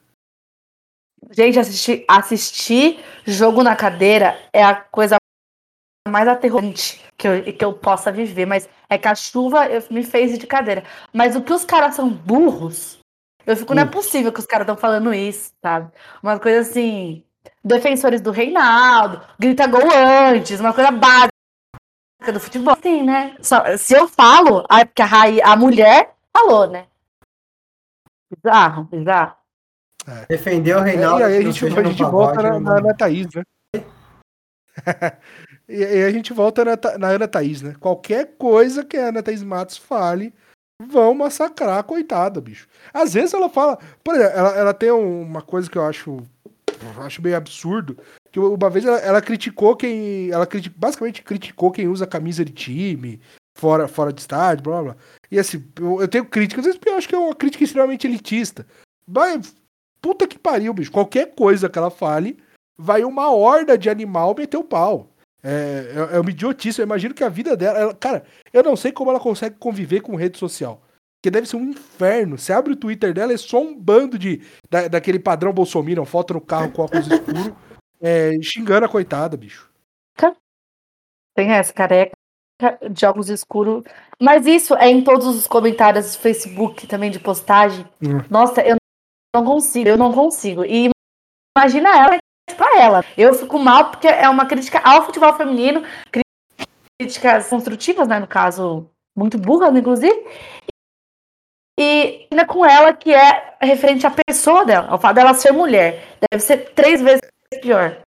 É, ela é muito foda, cara. Como ela não se abala, eu não sei se não se abala, né, mas como ela não, ela não mostra se abalar com isso, eu não sei. Ela, ela é muito foda. E, e falando um pouco da, da, mídia especializada em futebol feminino, é você, Rai, o que você consome, assim, de, em relação né, ao, ao, futebol feminino, a mídia que cobre com seriedade a modalidade? Eu sigo o, o Dibradoras, foi a minha maior inspiração. Assim, elas fazem um trabalho. Eu já conheci elas pessoalmente. Elas. Eu sou muito fã delas. Eu muito. Eu gosto de também canais, óbvio, que fa mulheres falando de futebol. Eu da Luana, gosto da Lê. Eu, eu, também acompanho muitas páginas no Instagram. O Instagram é onde eu mais fico, né? E aí eu acompanho muitos. Eu sigo todos os times, praticamente. Então, assim, Sereias, do Corinthians, eu acompanho também as notícias pelos próprios perfis mesmo, que eu acho que é a melhor forma de ver. E também perfis mais gerais, tipo, é, das competições, eu curto muito, tá, que eles estão fazendo um trabalho muito excepcional. Gabi Nolasco, eu gosto pra caramba. Mas, assim, geralmente conteúdos de mulheres falando, óbvio, é, é sempre. Eu gosto de, de apoiar, de me de consumir. E eu indico que as pessoas fizessem isso, acompanhassem mais os Instagrams é, dos times femininos. É, inclusive, São Paulo tá, parece que vai sair isso, esse Instagram só para o futebol feminino de São Paulo, que é uma coisa que já passou da hora de ter. É, e também nas competições. Então, assim, Brasileirão Feminino, sigam. É, essas páginas, Paulistão, Supercopa. Sempre que tem, é, consumam esse tipo de, de coisa. Porque eu tenho a página do time, né? E eu que produzo conteúdo para e eu sei como é difícil. Eu sei o próprio algoritmo mesmo entregar. Então, são páginas que eu gosto, são páginas que eu indico. E o página do meu time também, tá? Quem joga. Legal, eu, eu acho que é, que é crucial mesmo a gente, a, a gente apoiar quem apoia e quem, quem faz trabalho sério, né? De Bradoras, a Roberta Nina, a Angélica, a Renata Mendonça, as três são, são muito fenomenais. Aí a, a Mari Pereira é brilhante. O Planeta Futebol Feminino também faz um trabalho muito bom. A gente tem muita, muita gente muito boa, né? Muita gente muito foda. É, desbravando o futebol feminino e dando uma cobertura muito séria para a modalidade, fazendo um trabalho responsável é, de cunho jornalístico que, que, que, é fenomenal. Também sou eu sou muito fã de Bradores, consumo consumo tudo que elas lançam porque eu acho elas as três geniais demais. É, eu, eu, já sou meio padrão, eu tento assistir o São Paulo, o São Paulo e o São Paulo. De vez em quando, eu tô meio cansado do YouTube, mas eu gosto de ver a Lei e a, e a Luana pelo próprio Desimpedidos. Tem a, a, a, depois, eu tenho que achar o nome da menina que saiu do Peleja por, por Desimpedidos. É carioca.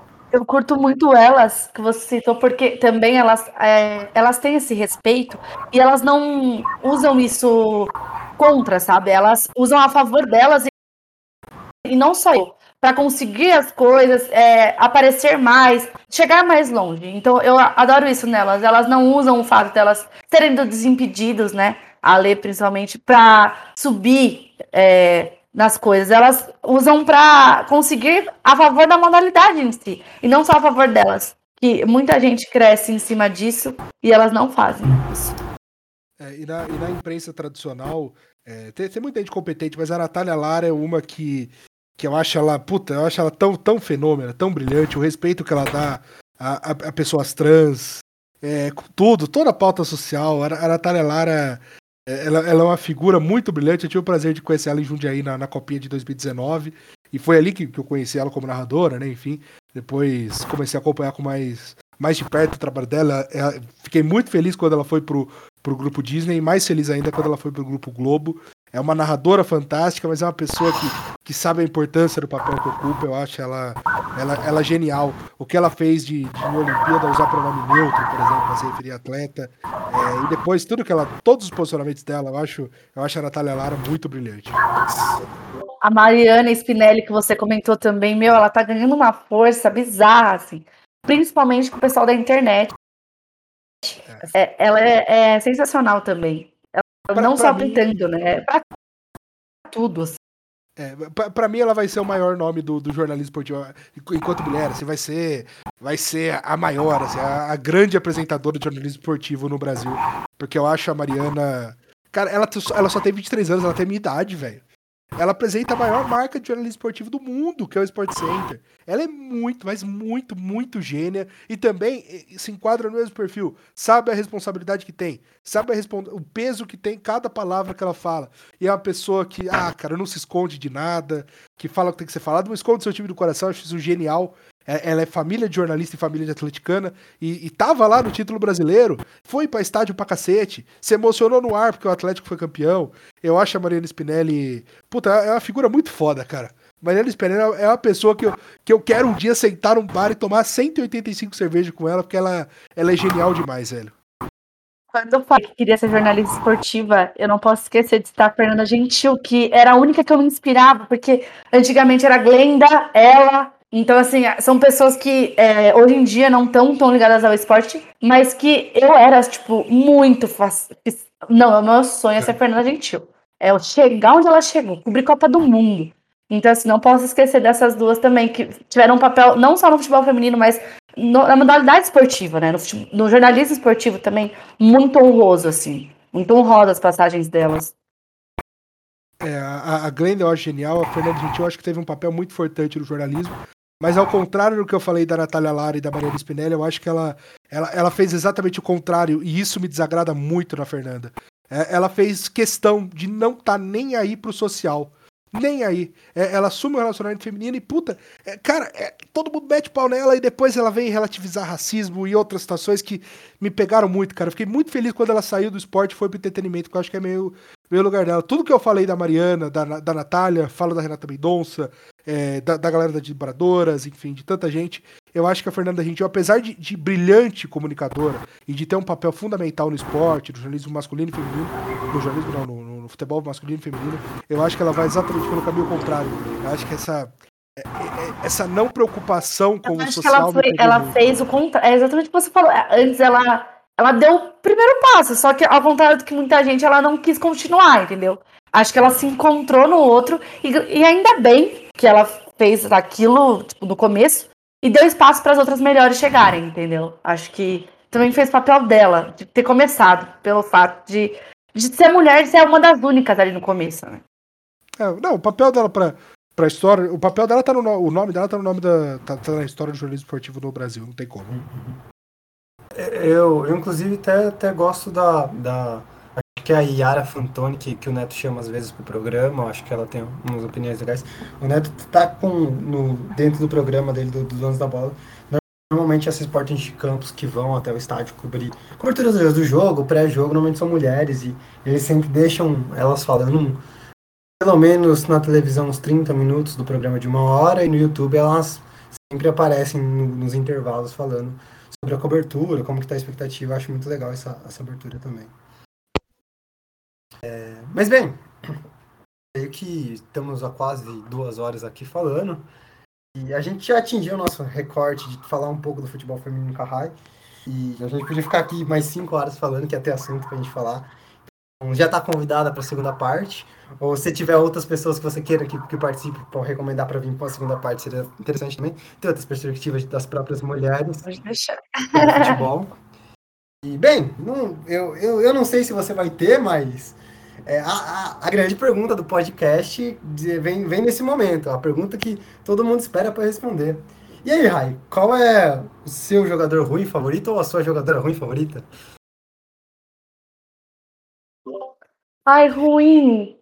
Caramba, no futebol feminino é tão difícil, né? Porque eu não consigo colocar assim de ruim. Ai, a, a pergunta principal do podcast eu não consegui pensar, pelo amor de Deus. A jornalista que bem preparada. É, pelo amor, deixa eu ver. Posso pensar? Jornalista, uns... jornalista, também é especialista em fugir da pergunta. Então tem os dois caminhos. Aquela que não quer desmerecer, sabe? A modalidade. Ah, futebol feminino. Realmente, eu não quero definir uma ruim. Então, eu, eu começo, amor. O meu. Ai, vai, favorito... começa, dá um, dá um pontapé aí. O, o, o, meu ruim favorito são especialmente no, no jornalismo esportivo os, os, abjetos que se recusam a, a, aceitar o avanço da modalidade. A, se recusam a aceitar o, o, poder do futebol feminino. Tá certíssimo, tá certíssimo. É, eu. Pode ir. Eu colocaria isso também, então, se, fosse pra, se for assim, eu quero repetir. ah, não, tudo bem. É, eu, eu acho que sim, sim. É, eu tenho uma crítica a uma jogadora só, mas é, é uma opinião minha que, que, é, que o, o próprio fãs e o próprio Fila já, já bateram em mim por causa disso. E, e aí vocês podem até me criticar, mas a Ludmilla, eu acho ela muita força física e pouca tática, hein? Não é por nada não. Eu acho que ela, se der um chiclete e mandar ela correr ao mesmo tempo, não, não vai. Não sei. Mas... Eu tenho uma também que eu lembrei, mas eu tenho um pouquinho de, de assim, é rancor, uhum. tá? Vou colocar aqui, mas Ari Borges. atualmente no Palmeiras, que era do São Paulo, não supero. Acho que não foi legal o que ela fez. Vou colocar ela, então. E do masculino, você tem algum que você goste, mas é ruim? Ai, vocês vão me matar, mas o texto do Pablo me pegou um pouco de despedida, Ai, falando do vô dele, mas assim, como jogador realmente não dava mais, só que como pessoa eu não consigo odiar. Infelizmente, não sei o que acontece, gente. É compreensível, é compreensível. Eu só queria destacar que eu defendo muito a Borges. É, não por ter trocado, mas foi para um projeto melhor. E eu acho ela uma pessoa. Eu, eu, sigo ela no Instagram há muito tempo, cara. Eu acho ela tão engraçada. Tão, tão, eu acho que foi o deboche. legal. Eu acho que foi o deboche que ela. Porque é o que eu falei, sabe, do mercado da bola. Realmente, naquela época ela saiu, o, o Palmeiras deve ter oferecido muito mais coisas. E não dá para negar. É a mesma coisa que você ter um emprego e oferecerem outra proposta. Não, não há quem te julgue. Mas o deboche que ela fez ali, não sei. Isso me pegou um pouco. Acho que foi um pouco de ingratidão. Mas não posso julgar. Às vezes ela tem os motivos dela, né? Disse eu já julgando. Mas, é, eu entendo, se indicar alguém, então ela vai ser a minha indicada de hoje. Justo. Formado, então, este paredão que cada um colocou, né? É... Rainan, tenho, tenho a te dizer que vazou uma foto do seu queridinho com, com camisa do, do, do presidente aí. Mas. O, o meu? Qual, qual queridinho? Qual queridinho? Aí, não queria falar nada, não. É... Desculpa, vazou, vazou com, com o Bolsonaro? Bolsonaro aí. Gostoso, legal. Ainda defeito, né? Eu sei. Ai, gente do céu. Dá pra ser perfeito. Dá pra ser engraçado, entretenimento. Tinha que ter defeitinho, meu Deus. Pois é, que...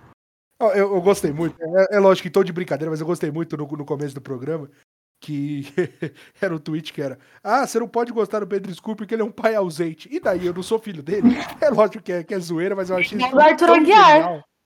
Eu não, não posso é... julgar as traições. Não foi eu que fui atraída, eu vou gostar dele sim. No jogo ele tá arrasando lá, vou botar.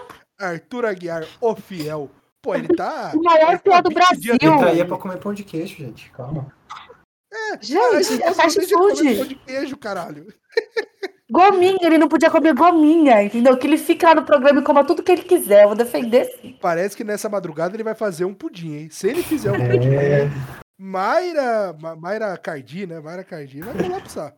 Não, falaram que era melhor ele ter ficado com alguém do que comer pão, né? Ela preferia que ele tivesse beijado outra participante do que comendo pão. Já, já fez isso tantas vezes, o que é mais uma? Exatamente. Bem, é isso então, gente. Eu queria agradecer, queria agradecer o Rainan por estar sempre comigo e a Raira por ter trampado falar com a gente hoje. Foi, foi muito bom, participação, um papo muito gostoso.